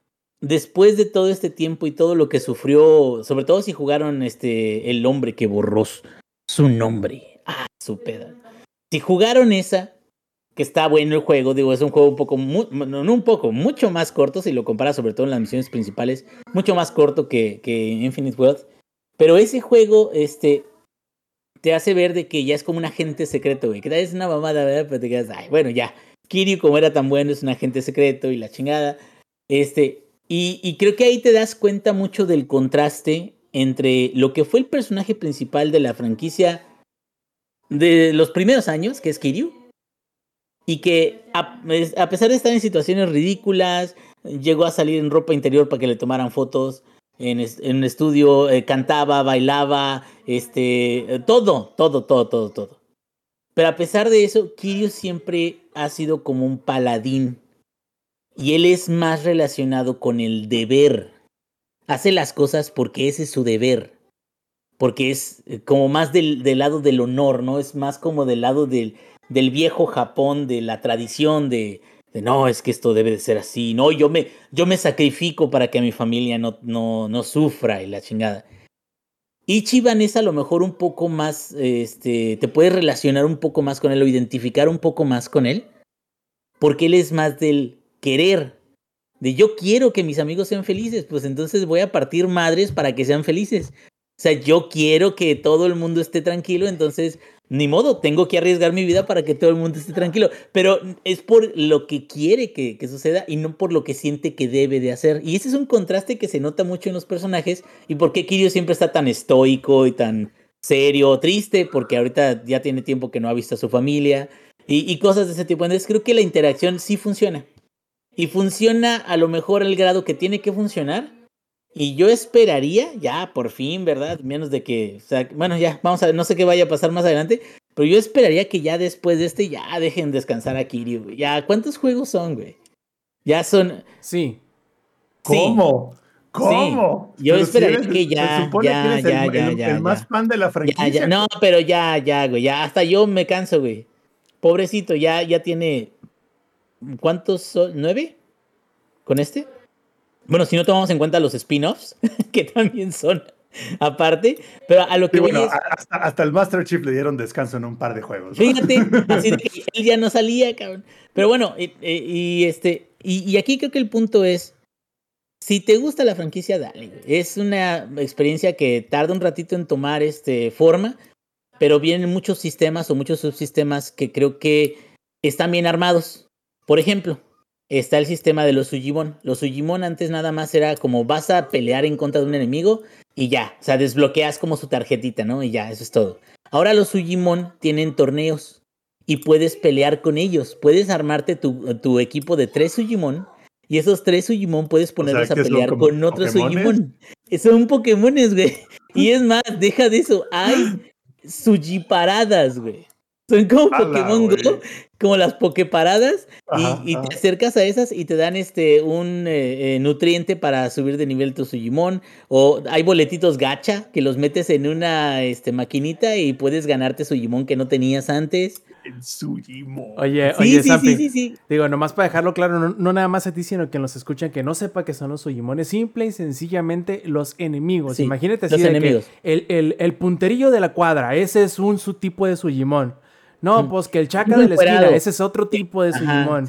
Que el pepelador de, de, greñas paradas es otro tipo de Sujimon. Ah, ok, no es un animal, pues. No, no, no, es una persona. Peleas contra puras personas. Son personas, son ah, personas. Pero de alguna forma extraña dicen, eh, o te lo dan a entender como que esas personas pueden pelear por ti en torneos, ¿no? Y ya tú eres como que el entrenador y que, esas personas pelean por ti. O sea, Pokémon con personas, güey. Es como Pokémon con personas, güey, que está súper raro. Pero después de eso no para ahí, sino que te digo, cuando llegas ya a la isla Dondoko, la isla Dondoko es eh, un mapa donde vas limpiando eh, este, basura a través del mapa, porque la isla está abandonada, y la basura te va dando recursos, y luego hay unos piratas que te atacan ahí en la, la, isla, y luego entonces vas juntando dinero y vas construyendo cosas, y vas construyendo sillitas y mesas, y puedes construir edificios enteros, Construyes karaokes, construyes bares, construyes restaurantes y te quedas, ¿qué pedo, güey? O sea, estás haciendo una ciudad en esa islita donde nada más estás recogiendo basura, eh, capturas insectos, capturas pescados. Y luego, ¿qué crees? Ya cuando llegas a cierto nivel, ahora se desbloquea otra parte de la isla que es una parte de la granja y te quedas tú, ah, bueno, nada más sirve para darme ingredientes. No, tiene cuatro estaciones diferentes, una de reciclaje, una de entrenamiento, una de este, recuerdos que puedes generar o de habilidades que puedes generar y una de ingredientes de, de granja. Y puedes poner ahí a tres de tus Sujimon que tengas capturados a que ellos hagan el trabajo después de cierto tiempo. O sea, te quedas, o sea, todo está relacionado. Mientras los Sujimon tengan mejor entrenamiento, son mejores generándote ingredientes para la granja. Este, lo del reciclaje te dan también materiales especiales. Este, puedes pescar en muchas áreas diferentes de la isla. Puedes hacer tu casa más grande, aunque te cueste dinero, como en Animal Crossing. Y, y, eso ya yo, yo, yo, lo llevé al segundo nivel de la, de la isla y me dieron eh, mucho dinero que para mí era como muy difícil de obtener al inicio del juego, que como estás en Hawái te dicen, ahora no puedes usar yenes, tienes que usar dólares. Y ya incluso cambia el numerito y como que ya te quedas, como no sea, como que aquí las cosas están medio más caras. Hay este, un montón de, hay, hay laberintos que son este, calabozos aleatorios. Eh, que quiere decir tú inicias el calabozo y a partir de ahí hasta la última planta eh, vas derrotando jefes, vas liberando gente, es una misión secundaria, hay muchísimas misiones secundarias también, hay un millar de cosas que puedes hacer. Y la verdad creo que si no te gusta la franquicia o si se te ha parecido medio aburrido, va a ser difícil de que este juego lo disfrutes en plenitud, porque aquí hay karaoke, hay el sistema ese de, de los amigos, hay emisiones secundarias así, medias este, tontonas, sosas, medias inocentonas. Hay algunas animaciones que son iguales que las que había en, Yakuza 5. Eh, pero es, ese es parte de. Es parte de el gusto de la franquicia, como lo conocido y aparte historietillas pequeñas, buenas, como del día a día y que te relacionan un poco más. Hay un sistema también de bebidas con amigos. Eh, los amigos va subiendo su nivel de amistad cada vez de que peleas con ellos o cada vez de que les regalas algo o cada vez de que tienes alguna interacción. Entonces, estos amigos cuando llegan a ciertos niveles te echas unas cubas con ellos. ¿Qué pasó? No, no con ellos, junto a ellos, carnal, porque luego se malinterpreta. No, yo creo que con ellos también, porque estos son medios cochinos. Pero bueno, a, a lo que voy es esto. Junto con ellos, en el bar, beben y platican de temas más serios. Como que, ay, es de Beben los peces en el río. Exactamente. Y, y, a lo que hoy es esto. Esas historias beben y beben sí te dan. Y vuelven a beber. Me recordó, los plebes en me el recordó- río. digo, porque también- Amanecidos. También estaba en, en, en Like a Dragon 7, pero me recordó como la sensación en este Song of Life.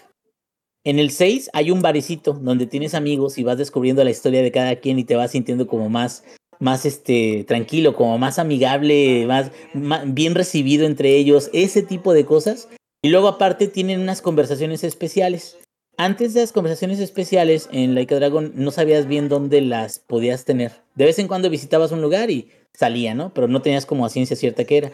Ahora te ponen un icono para que las cheques, pero no nada más eso, sino que son por cada personaje 16 conversaciones y están eh, puestas en una tablita 4x4 y tú las vas abriendo, las vas descubriendo y vas haciendo un bingo con esas cuando tienes la conversación. Lo que quiere decir que cuando descubres cuatro conversaciones que están en una misma línea, ganas este, amistad adicional con ese personaje. Y a lo mejor puedes eh, desbloquear una segunda conversación de, este, más profunda en el bar, ¿no? Cosas de esas te quedas. ¿Cuánto tiempo te va a tomar hacer todo eso, cabrón? Porque es un madral de contenido, de cosas, de quest. Y la verdad creo que para nada es este queja, eh, al menos en mi caso. Pero sí podría ser demasiado para alguien que no, que busque una partida rápida para alguien que de plano no, no, no le guste tanto la franquicia o que sea como, eh, podría ser demasiado. Entonces sí creo, como dices tú, que no es el mejor de entrada, a pesar de que es muy, muy grande. Y una queja que sí tengo es, me cambiaron eh, las invocaciones especiales que salían en el 7. Ya no son iguales. Antes las invocaciones tú y los mercenarios.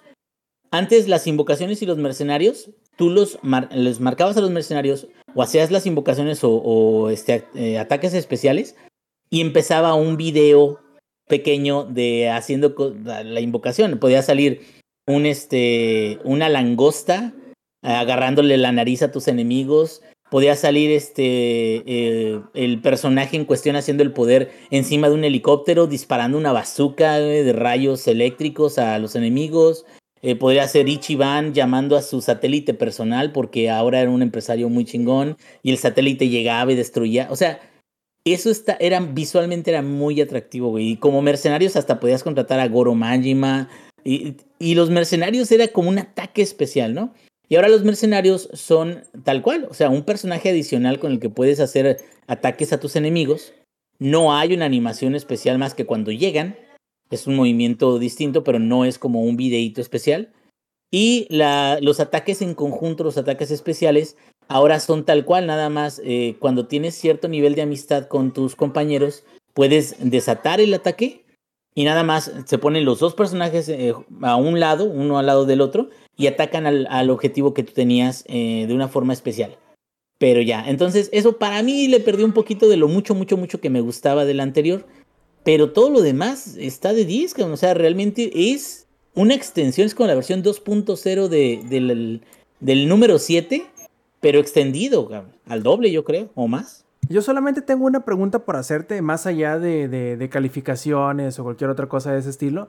Y ya ves que los juegos anteriores, hasta, hasta Like a Dragon, Yakuza Like Dragon, que es el 7, eh, te dejan con las ganas de ir a ese lugar en el cual está inspirado de, en Japón. Porque sientes o te transmite la sensación de precisamente estar en Japón. Con Infinite Wealth pasa lo mismo con Hawái. Te dan ganas de ir a Hawái. Quieres conocer a Hawái. Sientes. Aunque sea de vacaciones. Sí, sí, sí. Sientes que, que, al jugar Infinite Wealth te da la, la, sensación de estar en el lugar. ¿Hace sentir pobre? Sí. Así de. Hmm, ya busqué cuánto sale un boleto para Hawái. no, pobre. No, ahí, ahí te va. La verdad a mí me gustaría imaginar que es en un resort en Okinawa, güey, o alguna mamá así. Mm, a mí, tal cual, a mí me gusta mucho todos los escenarios, mapas de Yokohama, de este, de Fukuoka, de, de, todo lo que ha salido en los, demás, este, las demás entregas. Y Hawái, el escenario en especial no es que esté mal hecho, no es de que esté feo, pero sí sí creo que se siente como el, el capítulo en la playa de, un anime. Se siente que los personajes no están en el lugar donde normalmente deberían de estar. Es un capítulo especial que se da en la playa. Y no es malo. Y, y creo que tiene. Los motivos están bien organizados y todo eso. Pero pues hasta ahí. O sea, realmente no me me mueven más otras cosas del juego que el escenario. Y el escenario no es feo, solamente me mueven más cuando son escenarios en Japón. Pero es como dices tú, a lo mejor también, si nunca se salen de ahí, mm, van a continuar encasillados y a lo mejor más adelante pueden hacer un ajuste, una adaptación más, más chingona, ¿no? De algún otro lugar. A lo mejor ahora van a Nueva York. No sé, güey, alguna mamá así. Pero el punto es, de todo el juego, el hecho de que sea en Hawái realmente no es como que, ah, sí, vamos a Hawái. No, no es igual que, ah, vamos a Cabrocho, a Sotemborio, alguna mamá así. Es, es distinto, sí se siente distinto el escenario. Sí, pues cerrar nada más con decir que yo me estoy que me trueno por seguir jugando y muy seguramente vamos a hacer un double dip en algunas semanas, ingenierillo, para ver cómo, cómo es que acabamos con, con el juego y este, qué tal nos deja eh, como posiblemente la despedida de, de, de Kirio. Y esperemos, digo, ya lo intentaron una vez con este Akiyama. Según Akiyama iba a ser el siguiente protagonista después del 4, pero no se atrevieron. Vamos a ver si ahora sí por fin, por fin, por fin se atreven a, a, dar el salto. Pero como les digo, y con la voz de South Park, ¡Oh, no puedes! Ándale. y este, ya, ya lo estaremos viendo en unas próximas semanas, les digo, ya que hagamos el Double Deep con eh, Like a Dragon Infinite Welfare, aunque ah, la chingada Infinite Wealth. eh, más adelante. Está más pegajoso el que yo digo, vean, ¿no? Está así como, como Infinite Warfare, güey, de, de, Call of Duty, pero este es welfare, güey, para los beneficios de los pobres. Y, exacta, y exactamente lo que te iba a decir, como que va más ad hoc. Creo que probablemente hubiese quedado también como un buen título si lo hubieran elegido. Ah, por cierto, no se puede usar cuando estás en el trabajo para nada, güey. Tienes que estar al tiro porque uh, los enemigos hay muchos de que ya te empiezas a chingar fácilmente, pero hay enemigos de élite que te tiran este ítems bastante buenos que están de miedo, sobre todo por los eh, este, efectos que te, te cargan. Sí hay que ir preparado a las peleas que tienen una coronita, sobre todo si están en color rojo. Pero aquellas que están en color morado, ahí sí te ponen una rastriza buenísima porque eso indica que están, incluso no nada más son enemigos especiales, sino están muy por encima de tu nivel. Entonces ahí sí, hay, hay partes del juego donde te recomienda, y digo se agradece, pero te recomienda que seas de cierto nivel y si no lo eres, sí hay que farmear un poquito.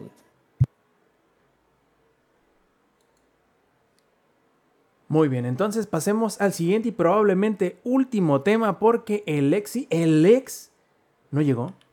Y si se preguntaban cuál era el tema del Lex, o cuál es el tema del Lex, obviamente era el Has Been Hotel, pero vamos a hablar entonces con el otro tema que queda, que es el agente Argyle.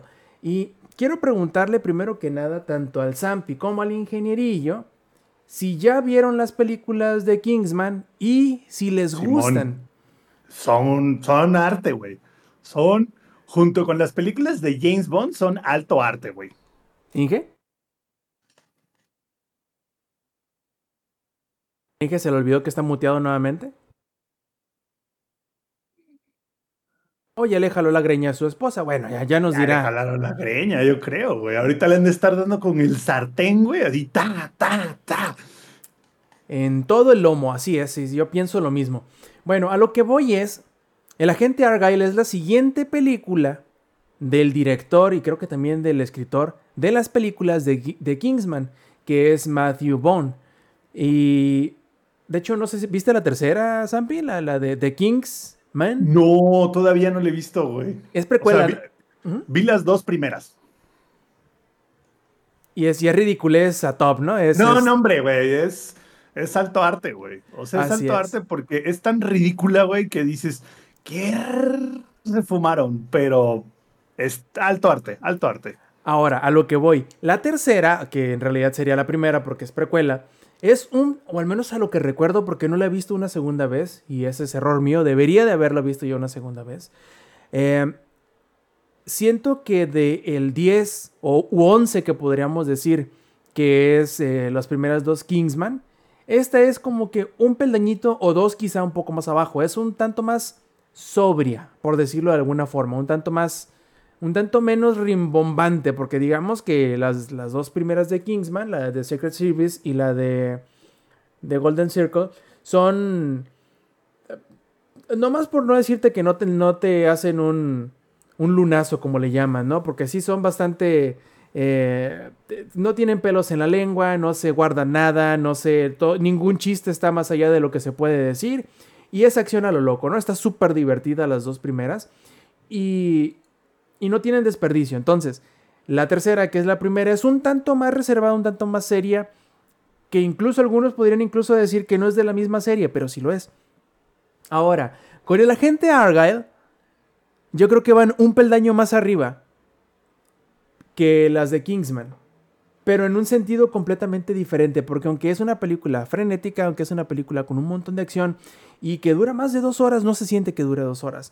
Pero es más ridícula mientras que la... Mientras que las de Kingsman es más frenética, creo que sería el término que, que podríamos manejar. Y es de un género muy similar porque es también de espías. ¿De qué se trata el agente Argyle? El agente Argyle nos cuenta la historia de un par de agentes que son mancuerna, que son el agente Argyle y el agente Wyatt, interpretados respectivamente por Henry Cavill con un flat top impresionante y un John Cena con su camisa hawaiana de, afloreada Chingón. alto arte, güey, alto arte. Chingón. Conway, los primeros cinco minutos nos cuentan una de las misiones más importantes de la gente Argyle, en donde, ligeros spoilers, pero tengo que hacerlo porque es una película que no puedes platicar de ella si no das algún spoiler y ahorita van a saber por qué.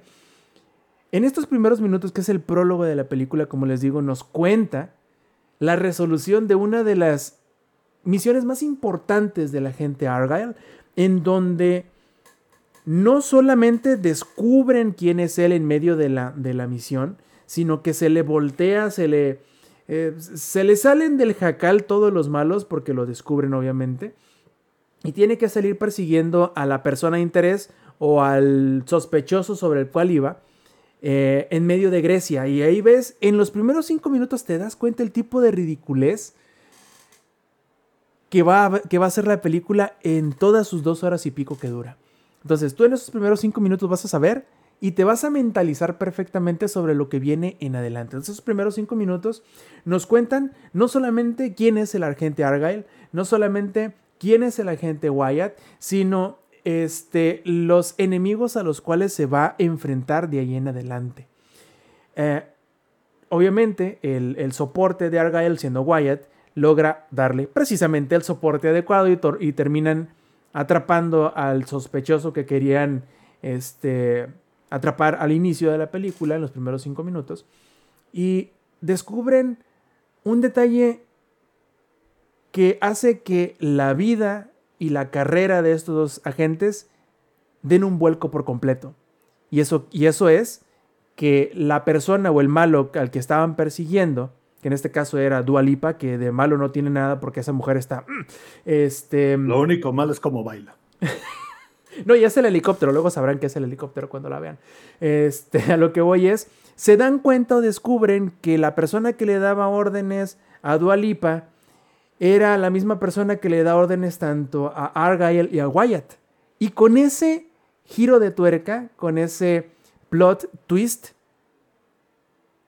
acaba el libro que estaba leyendo la autora Ellie Conway y se nos revela que en realidad Argyle y Wyatt son los protagonistas o personajes dentro de una serie de libros que está escribiendo.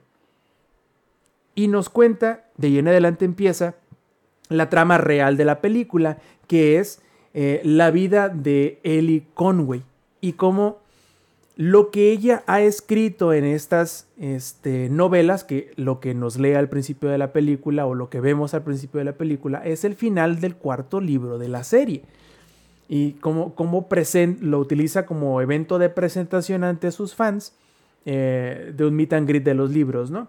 Entonces, más adelante o, en esos primeros minutos de la película se nos revela que muy a la usanza de la película, que no sé si en algún momento la viste tú, Sampi, Ingeniería, si ya volvió nos podrá comentar, una película que se llama Más extraño que la ficción, en donde, ¿no lo, no lo has visto esa película tú, Sampi? Eh, me suena, güey, pero mm, te voy a decir que no. Ok, es una película protagonizada por Will Ferrell en donde de repente empieza a escuchar una voz que parece estar narrando su vida en tiempo real. Y descubre al final que él en realidad estaba viviendo la historia que alguien más estaba escribiendo y va y enfrenta a esta, a esta autora. Bueno, más o menos similar esta chica, Ellie Conway, se da cuenta, o mejor dicho, se encuentra en una situación en donde le revelan que todo lo que ha escrito en estos cuatro libros resulta ser que había predicho o había descrito con lujo de detalle específico hasta el, punto más este, ridículo de la historia, lo que ha sucedido en un mundillo de agentes especiales, espías y agencias de espionaje internacionales. Entonces se ve en medio de dos este, agencias contrarias que quieren saber qué es lo que sucede después de uno de sus libros que todavía no, que obviamente lo terminó de leer, de escribir y no ha llegado a ese punto. Y están queriéndola forzar, o cómo decirlo, la están queriendo obligar a seguir escribiendo para pues llegar a sus propios objetivos que, que ha estado describiendo ahí en sus libros. Y de eso se trata la película en realidad. Y la verdad está súper divertida. Yo no sé, yo no entiendo porque creo y siento que es algo que le ha estado pasando mucho a Matthew Bond, sobre todo con las películas de, de Kingsman, en donde parece ser que los críticos no son necesariamente del público al cual va dirigida las películas, porque les ha ido muy mal en, crítica, creo que tienen como seis en las películas de, de, calificación, que vaya, claro que si tú vas y te quieres si tú llegas a Kingsman buscando una película del 007, obviamente no la vas a encontrar, porque es más parecido, por decirlo de alguna forma, en lo ridículo a lo mejor, pero no, no en el tono, a las películas de... Em, ah, se me fue el nombre de... Ah, déjame busco la película. Las de. ¿Qué? Las del Mr. Bean que le hace de, de agente secreto, güey. De Austin Powers. Es ah, más como Austin Powers. Sí, sí, sí, pues bueno, nomás que no tan descaradas, ¿no? Porque Austin Powers, digamos que ese sí es, pelado a más no poder, es como el wiri wiri haciendo películas, ¿no? Entonces, em, yo creo que es por eso que le ha ido tan mal. De hecho, Argyle también tiene como calificación, creo que 6 en este momento, tiene dos, dos, fines de semana que salió. Yo no creo que sea merecedora de un 6, pero entiendo que haya personas que quizá vayan esperando una cosa, específicamente hablando de lo de Kingsman, y no se encuentran con lo que esperaban. Y quizá por eso tienen una calificación tan baja. Ahora, perdón. Entiendo también un poco después de haber visto la película por qué Argyle también tenga esta maldición. Es una película que fácilmente, si A, como les dije al principio, no se entonan a lo que van a recibir tomando como base los primeros minutos, la primera escena del prólogo, esta que, les describí de, de, Argyle y Wyatt en Grecia, y no se, no se meten en ese tono de la película, no van a encontrar el ritmo de ella, porque es una película completamente ridícula que cada 5, 10 o 15 minutos está teniendo un giro argumental que bien podría ser sacada de películas como por ejemplo este, Knives Out o las películas de Agatha Christie en donde eh, sucede algo que cambia el rumbo de la trama completamente de lo que pensabas, no es lo que en realidad estabas pensando, sino era una cosa completamente distinta, y lo hace una y otra y otra y otra y otra y otra vez, y esto tiene dos efectos. El primero de ellos, si tú estás en el tono de la película, va a impedir que la película sea aburrida, cansada y lenta, pero si no estás en el, en el marco de referencia mental de la película, va a hacer que te sientas completamente desfasado, que sientas que la película no tiene pies ni cabeza y que te canses de ella rápidamente. Porque no se detiene a explicarte mucho el motivo del porqué y las consecuencias de la sorpresa que te está revelando. Pero también hace algo muy inteligente. El hecho de que, por no decirte que todos, pero la mayoría de los giros, sobre todo los más alocados, siempre tienen un... Siempre tienen una escena, un detalle, una línea de, de diálogo que hacen que no sea simple y sencillamente algo sacado de las nalgas, que puede ser muy común en este tipo de películas que tiene tantos giros y tantas vueltas sientes que muchas de esos giros, de esos argumentos, de esas sorpresas, no tengan sentido. Pero yo creo que con Argyle siempre, sobre todo los más alocados, tienen un detallito que los hacen caer en el lugar en donde debe de ser. Y como les digo, a mí me parece un completo logro el hecho de que siendo yo una persona que le encanta dormir a, las, a sus horas, que me encanta a las 10 de la noche y ya estar acostado con con todo apagado listo para dormirme. Ya bien tapadito. Sí, sí, ya, listo, listo para dormirme. ya con, los ojos volteándose del sueño. Así me encanta estar a las 10 de la noche. Me super mama, güey. Y la película esta la, la, entramos a ver a las 8.40 y dura dos horas y pasadito. Entonces salimos, ¿qué te gusta? 11 y media aproximadamente de la noche.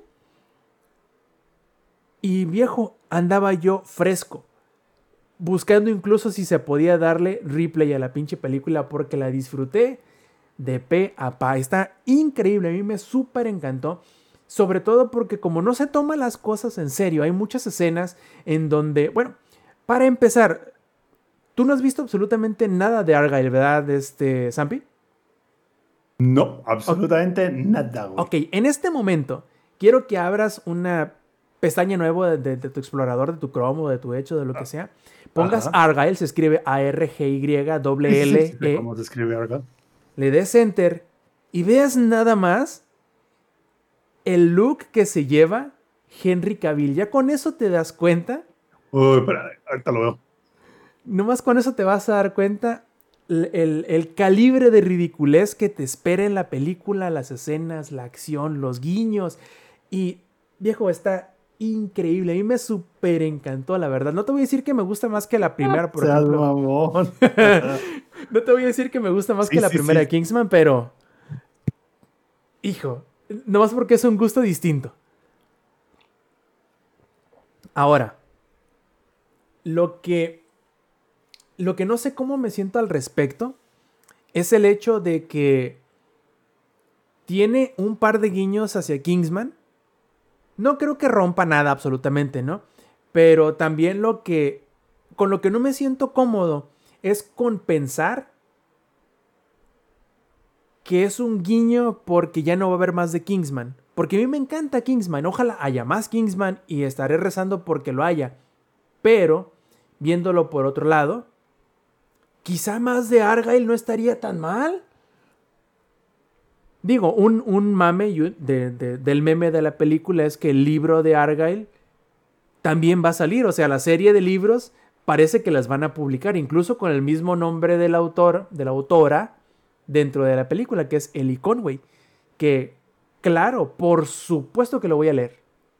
Faltara más ya, ya de jodido otra de, de Man from Uncle, ¿no? Uy, no, loco. The Man from Uncle es una chulada de película. O sea, no es lo mismo, pero es como. Pero es igual. Ajá, eso, ajá, no, no es lo mismo, pero es igual. Pero The Man from Uncle, si no lo han visto, güey, es una locura de película, güey. Está buenísimo. Yo, yo, ese era el ejemplo perfecto que ponía cuando decían, pero es que Henry Cavill como que no da para 007. Cállate el hocico, ponte a ver a la gente de Cipoll por supuesto que sí da. Es más, ¿saben de quién decía que no daba para 007? Pierce Brosnan. ¿Saben quién decían que no daba para 007? Este, Daniel Craig. Básicamente, cada que va a ver un 007, todo el mundo dice que no da para eso hasta que ves la película con él y dices, oh, y dices, ¡ay, güey! Entiéndanlo, señores. 007 es una institución. Solo hay dos maneras de cagarlas y las cuales no las diré en este podcast. Perfecto. Y pues bueno, para mí es un, eh, el agente Argyle, como lo pusieron aquí en, en, en México. No sé cómo le habían puesto en España, quizá las alucinantes aventuras del superagente Del- Argyle. De la gente argollas, güey. ¿no? Ándale. Y yo le pongo así, comodísimamente, un 8. No le pongo más porque para mí 9 y 10 son cosas ya de... de- Ya, ya estamos hablando de altos niveles. Exactamente, pero un 8 así, comodísimo, cabrón, sin sudar. Más, si ya vieron el póster de la película de Argyle, sin despeinarse, cabrón. Un Sin 9 un 10 es. Top Gun.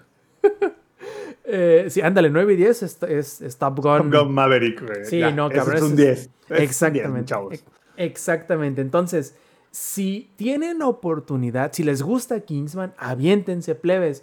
Si les gustan las películas de acción, porque eh, Matthew Bone es, es acción garantizada, güey. O sea, es acción y frenética y bien hecha, es diversión garantizada. Si ya han visto alguna película anterior de Matthew Bone y les ha gustado, viejo Argyle es para ustedes, no la dejan ir. Y solamente prepárense por, quizá para esos giros y sobregiros y, y, y plot twist y todo, porque los pueden llegar a marear, pero no es que sean complicados, no es que sean sacados de las nalgas, sino que son tan constantes que probablemente los vaya a marear más de lo que esperaban. Pero sí, la verdad, ya que la vean, el comentario que les estoy a punto de decir tomará sentido, el cual es, a mí me hubiese encantado que hubieran más cambios, específicamente en la escena del humo. Cuando la vean, sabrán de qué estoy hablando. Hubiera estado increíble que hubiera habido cambios en esa escena, sobre todo porque ya sabíamos cómo estaba todo el pedo resuelto en ese momento. Ojalá, ojalá lo hubieran hecho. Y la neta, yo estoy... No sé si la voy a volver a, a ver al cine, porque sí me gustó muchísimo a ese nivel. Y si no, pues ya tengo otra de esas películas que ver, este, de menos una, una vez al año, porque sí, sí fue muy, muy, muy fan. Sobre todo me gusta...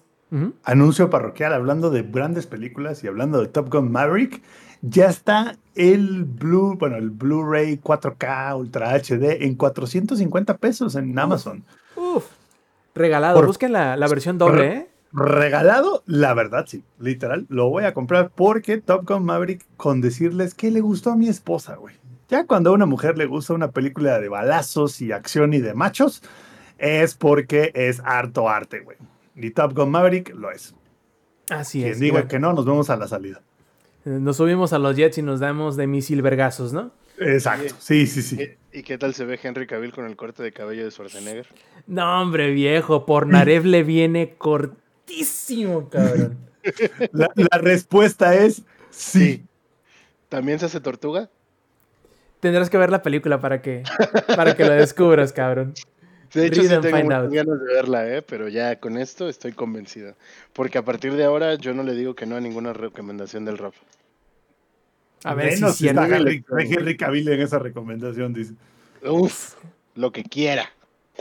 Y el. Rob también. Como lo traiga lo que le Heidi. Y Sí. para cerrar, una de las cosas que me encanta de Henry Cavill y sobre todo se nota mucho en esta película es El- que no tiene miedo. A- aparte, es que no tiene miedo ni reparo en verse ridículo. O sea, en, en no ser siempre ah, el, el Uber, Uber hombre, ¿no? Así Uber mail de todo. No, no, este El vato le vale Uber macho, güey. Sí, sí, este vato le vale hiper verga. Y sobre todo cuando vean la película se darán cuenta del por qué lo estoy diciendo. Porque, güey, es para cagarte de la risa una y otra vez. Está súper divertida. Y como si llegó el Lex, habíamos dejado un pequeño tema que pensé yo nos los íbamos a tener que guardar en el tintero para el próximo podcast, pero no. Viene el Lex a hablarnos, obviamente, que él iba a ser de Has Been Hotel. A ver, Lex, cuéntanos, ¿qué pedo con ese? He visto una que otra escena, no sé qué chingado está sucediendo, pero yo estoy convencido de que tú me dejarás con más dudas. Adelante. Hey, ¿qué onda? ¿Cómo están? Eh, bueno, llegué, eso es lo más importante.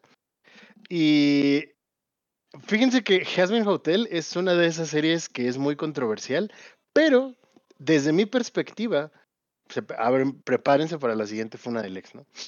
Es controversial a lo pendejo. Porque la gente que se está quejando de Hasbin Hotel se está quejando por cosas que mm, son nimiedades porque me tomé el tiempo de ponerme a investigar qué pedo con esto. Y a Vivian Medrano, la, la creadora de la serie, que está como Bipsy Pop en redes, ah, la han criticado por muchas cosas. Y una de las críticas más duras es que del cambio del piloto que salió en 2019 a la serie que ya publicó Prime, cambiaron a los actores de voz y que les parecía una ojetada para los actores de voz originales. Puede que sí, pero recordemos que la serie ya la produce Prime y muchas de las decisiones Es iban lo que iba a decir. ¿Y ella qué putas tiene que ver en todo esto? Efectivamente. Y Jeff Porque Bezos dice, a mí me vale. Es correcto. Y Beth Jesus dijo, güey, is- I don't give a fuck, ¿no? Que de nuevo, puede que ella pudiera hacer algo para salvar a los actores de voz originales y bla, bla, bla. La cuestión es que no. Y está gacho para los actores de voz porque pueden ser talentos emergentes y todo eso. Sin embargo, los talentos de voz que utilizan eh, para la serie de Prime son talentos muy buenos. Solo lo voy a dejar. ahí. Güey, la actriz de voz de uno de los personajes principales de Baggy, que es la novia de Charlie, es Stephanie Beatrix. Y si no saben quién es, si vieron Blue Creek 99, es Rosa. Rosa, güey. Rosa. Rosa Díaz. Rosa, my sweet, sweet Rosa. Entonces, si les gusta Creek 99, la actriz de voz de Baggy, Que, que eh, quien no lo sepa, Ro- Rosa Díaz es este es lore del internet, ¿no? Sí. Es, es canon, es canon. Y, y de nuevo, güey, solo he tenido a Stephanie Beatrix como actriz de voz en Hasbin Hotel por solamente ocho capítulos, pero si algo le pasa, voy a matar a todos aquí y luego a mí mismo. Entonces, si no entendieron esa referencia, vayan a ver Brooklyn 99 porque es una tremenda serie. Hey, es Brooklyn Nine-Nine. Es, es brutal, güey. Pero bueno, no vamos a hablar hoy de Brooklyn 99. Habríamos de hacer un 99, pendejo. ¿Cuál 99? Por, me estás dando un pinche paro cardíaco, güey. Es Brooklyn 99. ¿Qué no viste la serie, puñetas? Sí, todas las temporadas, güey. Ellos dicen 99, no dicen 99. ¿Sí o no? Sé, sí, o sea, ¿Sí o no? sé. sí o no, raza. Pero Yo no, no vamos a raza, hablar yo no. Hoy no vamos a hablar de eso porque para eso ocupamos un podcast completo. Porque creo que todos aquí en el panel lo, lo han visto. Pero Hombre, bueno, güey, pues es, una vez más, es canon del internet. sí, sí, sí, es, es arte, güey. Entonces, los actores de voz hacen un trabajo muy, muy bueno. Y otra cosa de las que se quejaron es que es muy soez.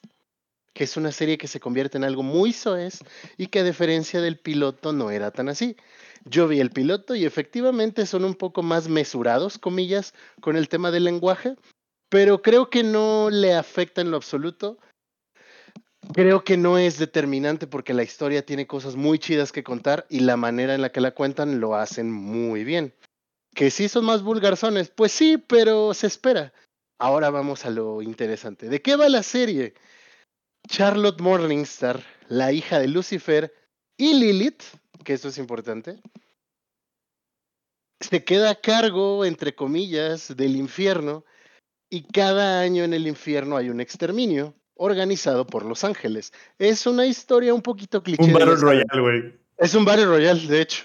Y es, y es un poquito cliché esta parte como de demonios buenos, ángeles malos. No, aquí es los ángeles son culeros y los demonios también son culeros porque pues son demonios, por algo están en el infierno. Que, que by the way, eso suena mucho más canon a que ahora resulta que los ángeles son chidos.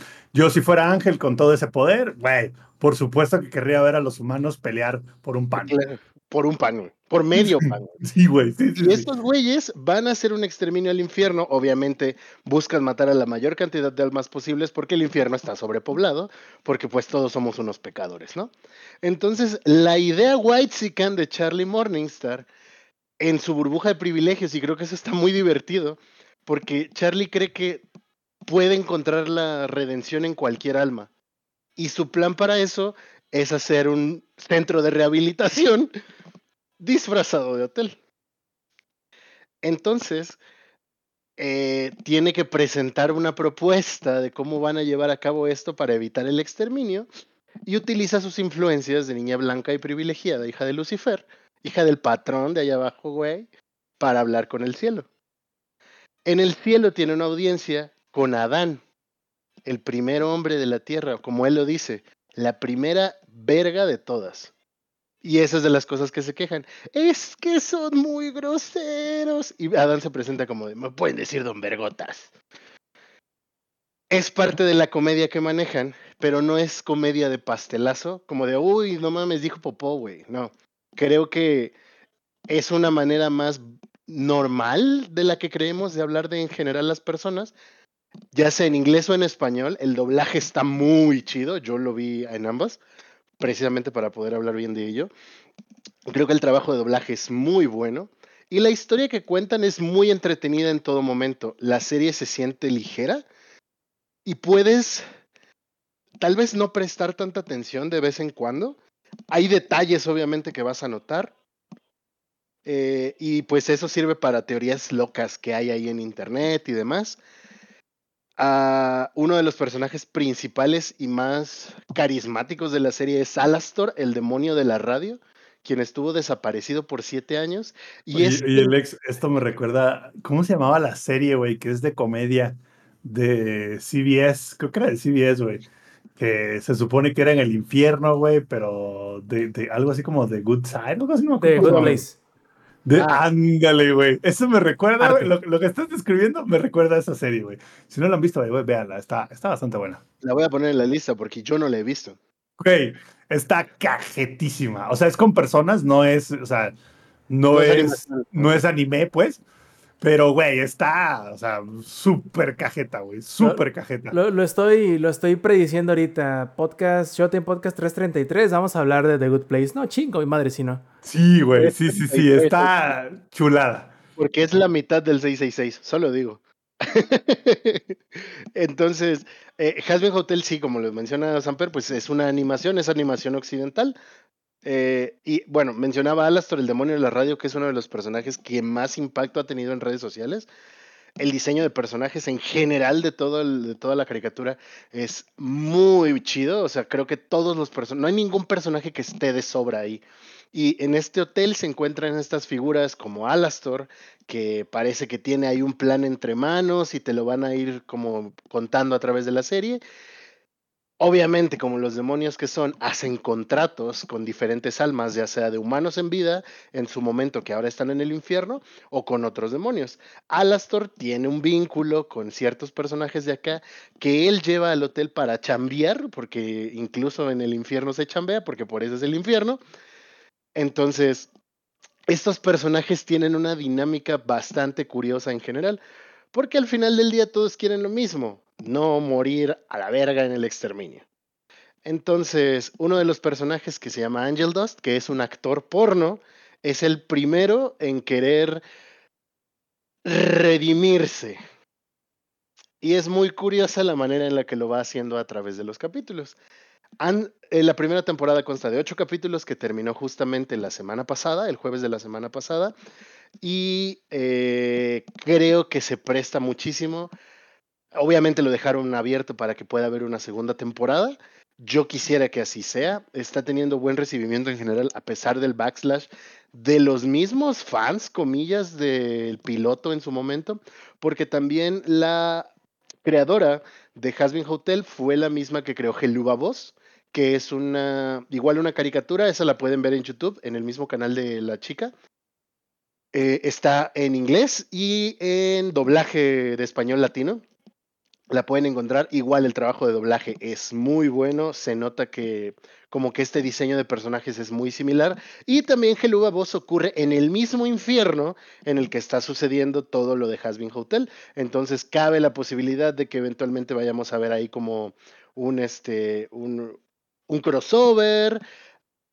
Pero en general creo que la serie cumple porque es ligera, es divertida y tiene una historia muy interesante que contar y que si son personas a las que les gusta hacerse teorías locas de qué puede pasar y todo esto, les va a gustar mucho porque el fandom se presta para ello. En 2019, cuando sale el piloto, hicieron algunas teorías ahí y parece que la creadora está muy metida con el fandom y varias de estas teorías que sacan en el piloto se confirman en ya la primera temporada de Hasbin Hotel. Solo te voy a decir que estás mal. Ok. Si realmente quieren ver una serie de qué pasaría, vean The Man in the High Castle. De nada. Este, va- van a que- Güey, The Man in the High Castle es la serie del What If. Lo voy a defender hasta la muerte. No lo dudo, y, pero a ver, es que esto no es un what if, simplemente es como de, se supone que esto es lo que sucede, comillas enormes, ¿no? Así como de, ah, creo que un, un mensaje ya es medio cursizón, pero es el mensaje que te dan, ¿no? O sea, realmente no hay buenos ni malos, todo es una escala de grises, hay personas que pueden ser mejores personas y convertirse en buenas personas, pero que a través de su vida han tomado malas decisiones o han hecho cosas malas. Y es lo que te quieren dar a entender, ¿no? O sea, incluso los demonios pueden encontrar la redención y los ángeles no son buenos tal cual, sino que hay un montón de cosas. Neta, neta, estás describiendo muy buena parte de la trama de The Good Place, güey. Muy buena parte ya de la veré trama. para hacer la, la, la comparación. Te vas a, te vas a venir para adentro cuando veas esa serie, güey. Eh, Probablemente, probablemente porque sí es como algo que ah, es un tipo de historia que me gusta, que disfruto. Entonces, eh, ¿en qué plataforma está The Good Place? En Ah, Netflix están las cuatro temporadas. Joder, es la que no tengo, pero bueno, siempre. No, The Good- no, nada, pero The Good Place es, güey, es una gran, gran, gran serie de Good Place. Vela. Y, y ya, bueno, per- perdón que te interrumpí. Es que cuando dijiste What If, luego, luego mi cabeza fue a The Man in the High Castle. Sí. Que, by the way, si no han visto The Man in the High Castle, háganse el favor, güey. Háganse el perro favor de verla, güey. Y, Es, Wolfenstein Prime, ¿no? versión dramática. Y está en Prime, ¿no? Simón, de hecho, es, es de Prime, de hecho, o sea, es de Bueno. Amazon. Pues ahí está. Hay dos razones para darse Prime ahorita. Tres. Les voy a dar tres razones. Has been Cuatro, Hotel. envíos gratis. Bueno, ahí van. Uno, envíos gratis. Dos, Hasbin Hotel. Tres, The Man in the High Castle. Y cuatro, usar su suscripción de Prime, de Twitch Prime, para suscribirse ya sea al canal del Showtime Podcast o a mi canal, o a los dos. Entonces ahí se las dejo. Hombre, ya con eso es suficiente. Suficiente. Sí, sí, sí, Entonces, ¿qué más quieres? Dense, con eso último. dense, dense, dense. Hasbin Hotel, yo me la pasé cagado de risa los ocho capítulos, está muy buena. Ah, y tiene sus momentos de musical, que es lo único que a mí muy personalmente no me terminó de encantar, porque no soy muy fan de los musicales. Pero Lex, mamas Hamilton, sí, pero Hamilton es otro pedo.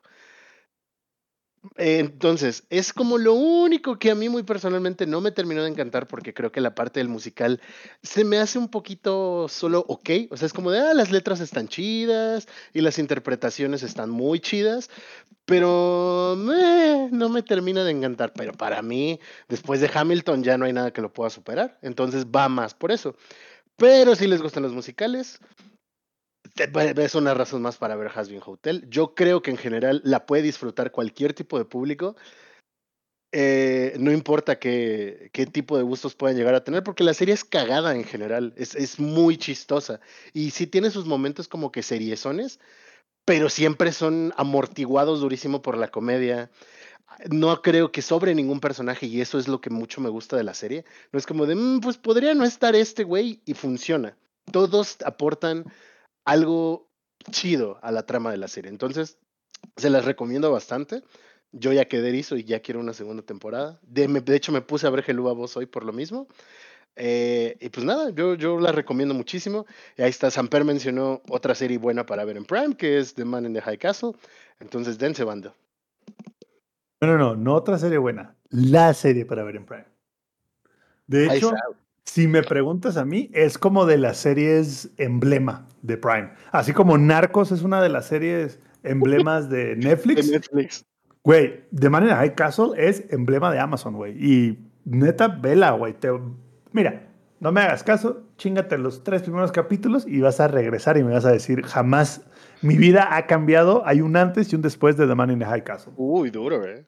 Declaraciones fuertes. ¿Sí o no, mi Rob? ¿Sí o no, mi Rob? Y el final es todo menos lo que te imaginas que va a ser el final. Y, y darse al imbécil también. El imbécil está en, en Prime. Invincible eh, también es buena serie. O sea, sí tienen cosas buenas Prime, honestamente. Pero sí, tiene buenas series. ahí está. El top, el top ahí está. De cierto, High ah, lo dice Samper. Hablando de cosas buenas, acabo de ver una película en Prime de terror que se llama La Abuela, es española, ténsenla. Bastante chida, bastante chida. Cero jumpscares. Ok. Interesante. Pues ahí está, banda. Hay muchas opciones, hay muchas cosas que ver en Prime. Yo les dejo mi recomendación de la semana, que fue con lo que me puse al corriente, Hasbin Hotel. Me encantó. Tú ya eras corriente desde antes. Sí, siempre, desde siempre. así nací.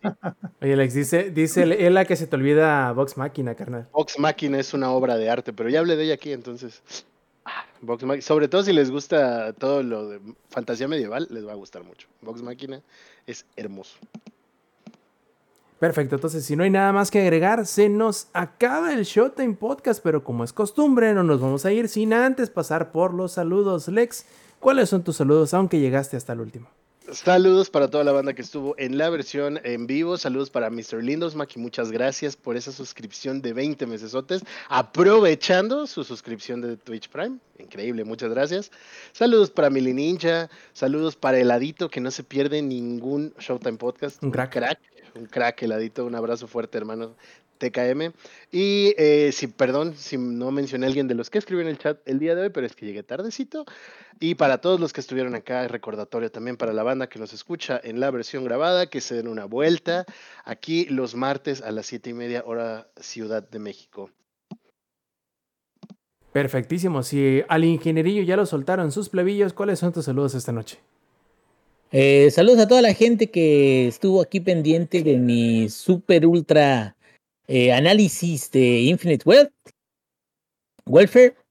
Este, ya saben de que aquí estamos y, y digo, nos van a decir de que somos super fanáticos de Xbox, que porque no les tiramos tierra, pero no va a pasar nada, no va a pasar nada. Es como va a terminar AMLO, va a empezar este Claudia, no va a pasar nada, todo va a ser igual, ¡Cállate el cabrón. el Bueno, hocico! A ver, es un recordatorio, esto es un recordatorio solamente. Si ustedes defienden a una compañía porque hay una guerra de consolas y lo vamos a dejar en la guerra de consolas nada más. No, Sony es la mejor. Güey, juega lo que te gusta. Y si tú crees que hay uno mejor que otro, pues date con eso. Si tu vida depende de cómo le va a esta consola, carnal, get alive. Güey, te lo estoy diciendo yo. Get alive. El, el La última vez que toqué pasto fue cuando fuimos al, al Kenai Fest, güey. Get alive. Neta. Y sí, y vaya que tocó el pasto. Y vaya que tocó el pasto, güey. Es más, si no se agarra del pasto, hubiera flotado a la súper.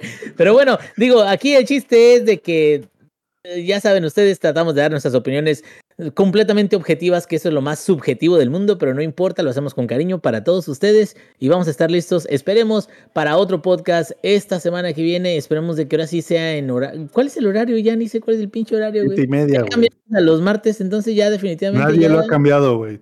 no, oficialmente sigue siendo domingo, pero ¿por qué lo estamos grabando el martes No, entonces? sí, ya es martes, güey. Por eso. Pero bueno, esas Desde que empezó el güey. año, desde que empezó el año es martes, mamón. Ah, oficial ya, o sea, ya domingo Güey. jamás será. Exacto. Ah, bueno, digo, ya avisen, güey, avísenme. Oye. Se puso en el chat, maldito Inapam. ya estoy güey. ya, güey, sí, sí, sí. Y Sanfi, ¿cuáles son tus saludos esta noche? Pues, ah, primero, la demencia senil del Inge, ¿no? Ese sería mi primer saludo, ¿no? Antes que nada, saludo al Inge y a sus 18 personalidades que le va a dar con la demencia senil, ¿no?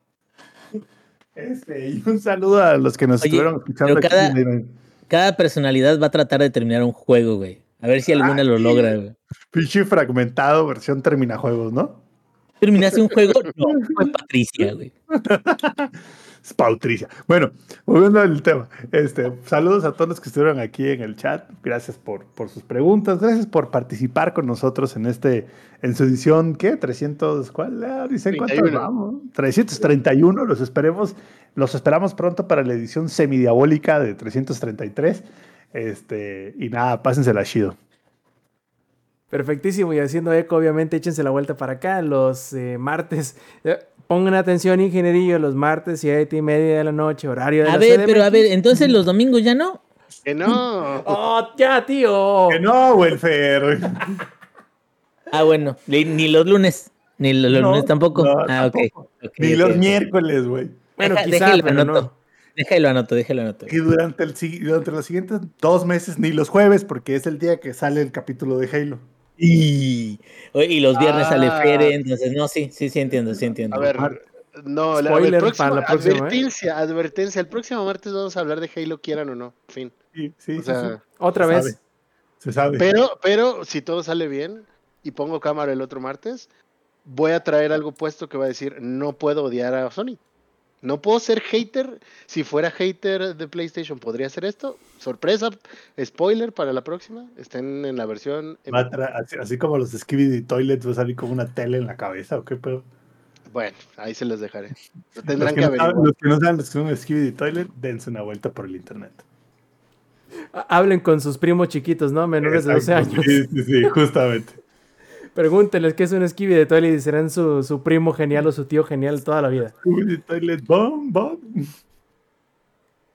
Perfecto. Y por último, por último, también cuando llegue a suceder, así como el ingeniero dice, y los miércoles no, cuando llega a pasar los miércoles o que cualquier cosa llega a pasar con Oye, la pero entonces los miércoles sí. Ya, tío, chingüente. Siéntese, tío. Ya, metan al tío a Ya, su cuarto, a ver, ya tiene sueño. aquí. Le, le voy a pasar otra caguama, tío, pero ya váyase para allá, ándele. Ahora, si se quieren enterar cuando movemos la grabación del podcast, pueden hacerlo siguiendo nuestras redes sociales que pueden encontrar todas juntitas en langaria.net, diagonal enlaces. Y muchachos, se nos acaba el Showtime Podcast y no nos queda más de parte del ingenierillo y su demencia senil, de parte del ex, de parte del Samper. Yo fui Roberto Sainz o Rob Sainz en Twitter y esta fue la edición 331 de su Showtime Podcast. Nos vemos la semana que entra. Stay metal. O sea que el domingo siempre sí, no, ya. Oh, que la tío ya. Langaria.net presentó.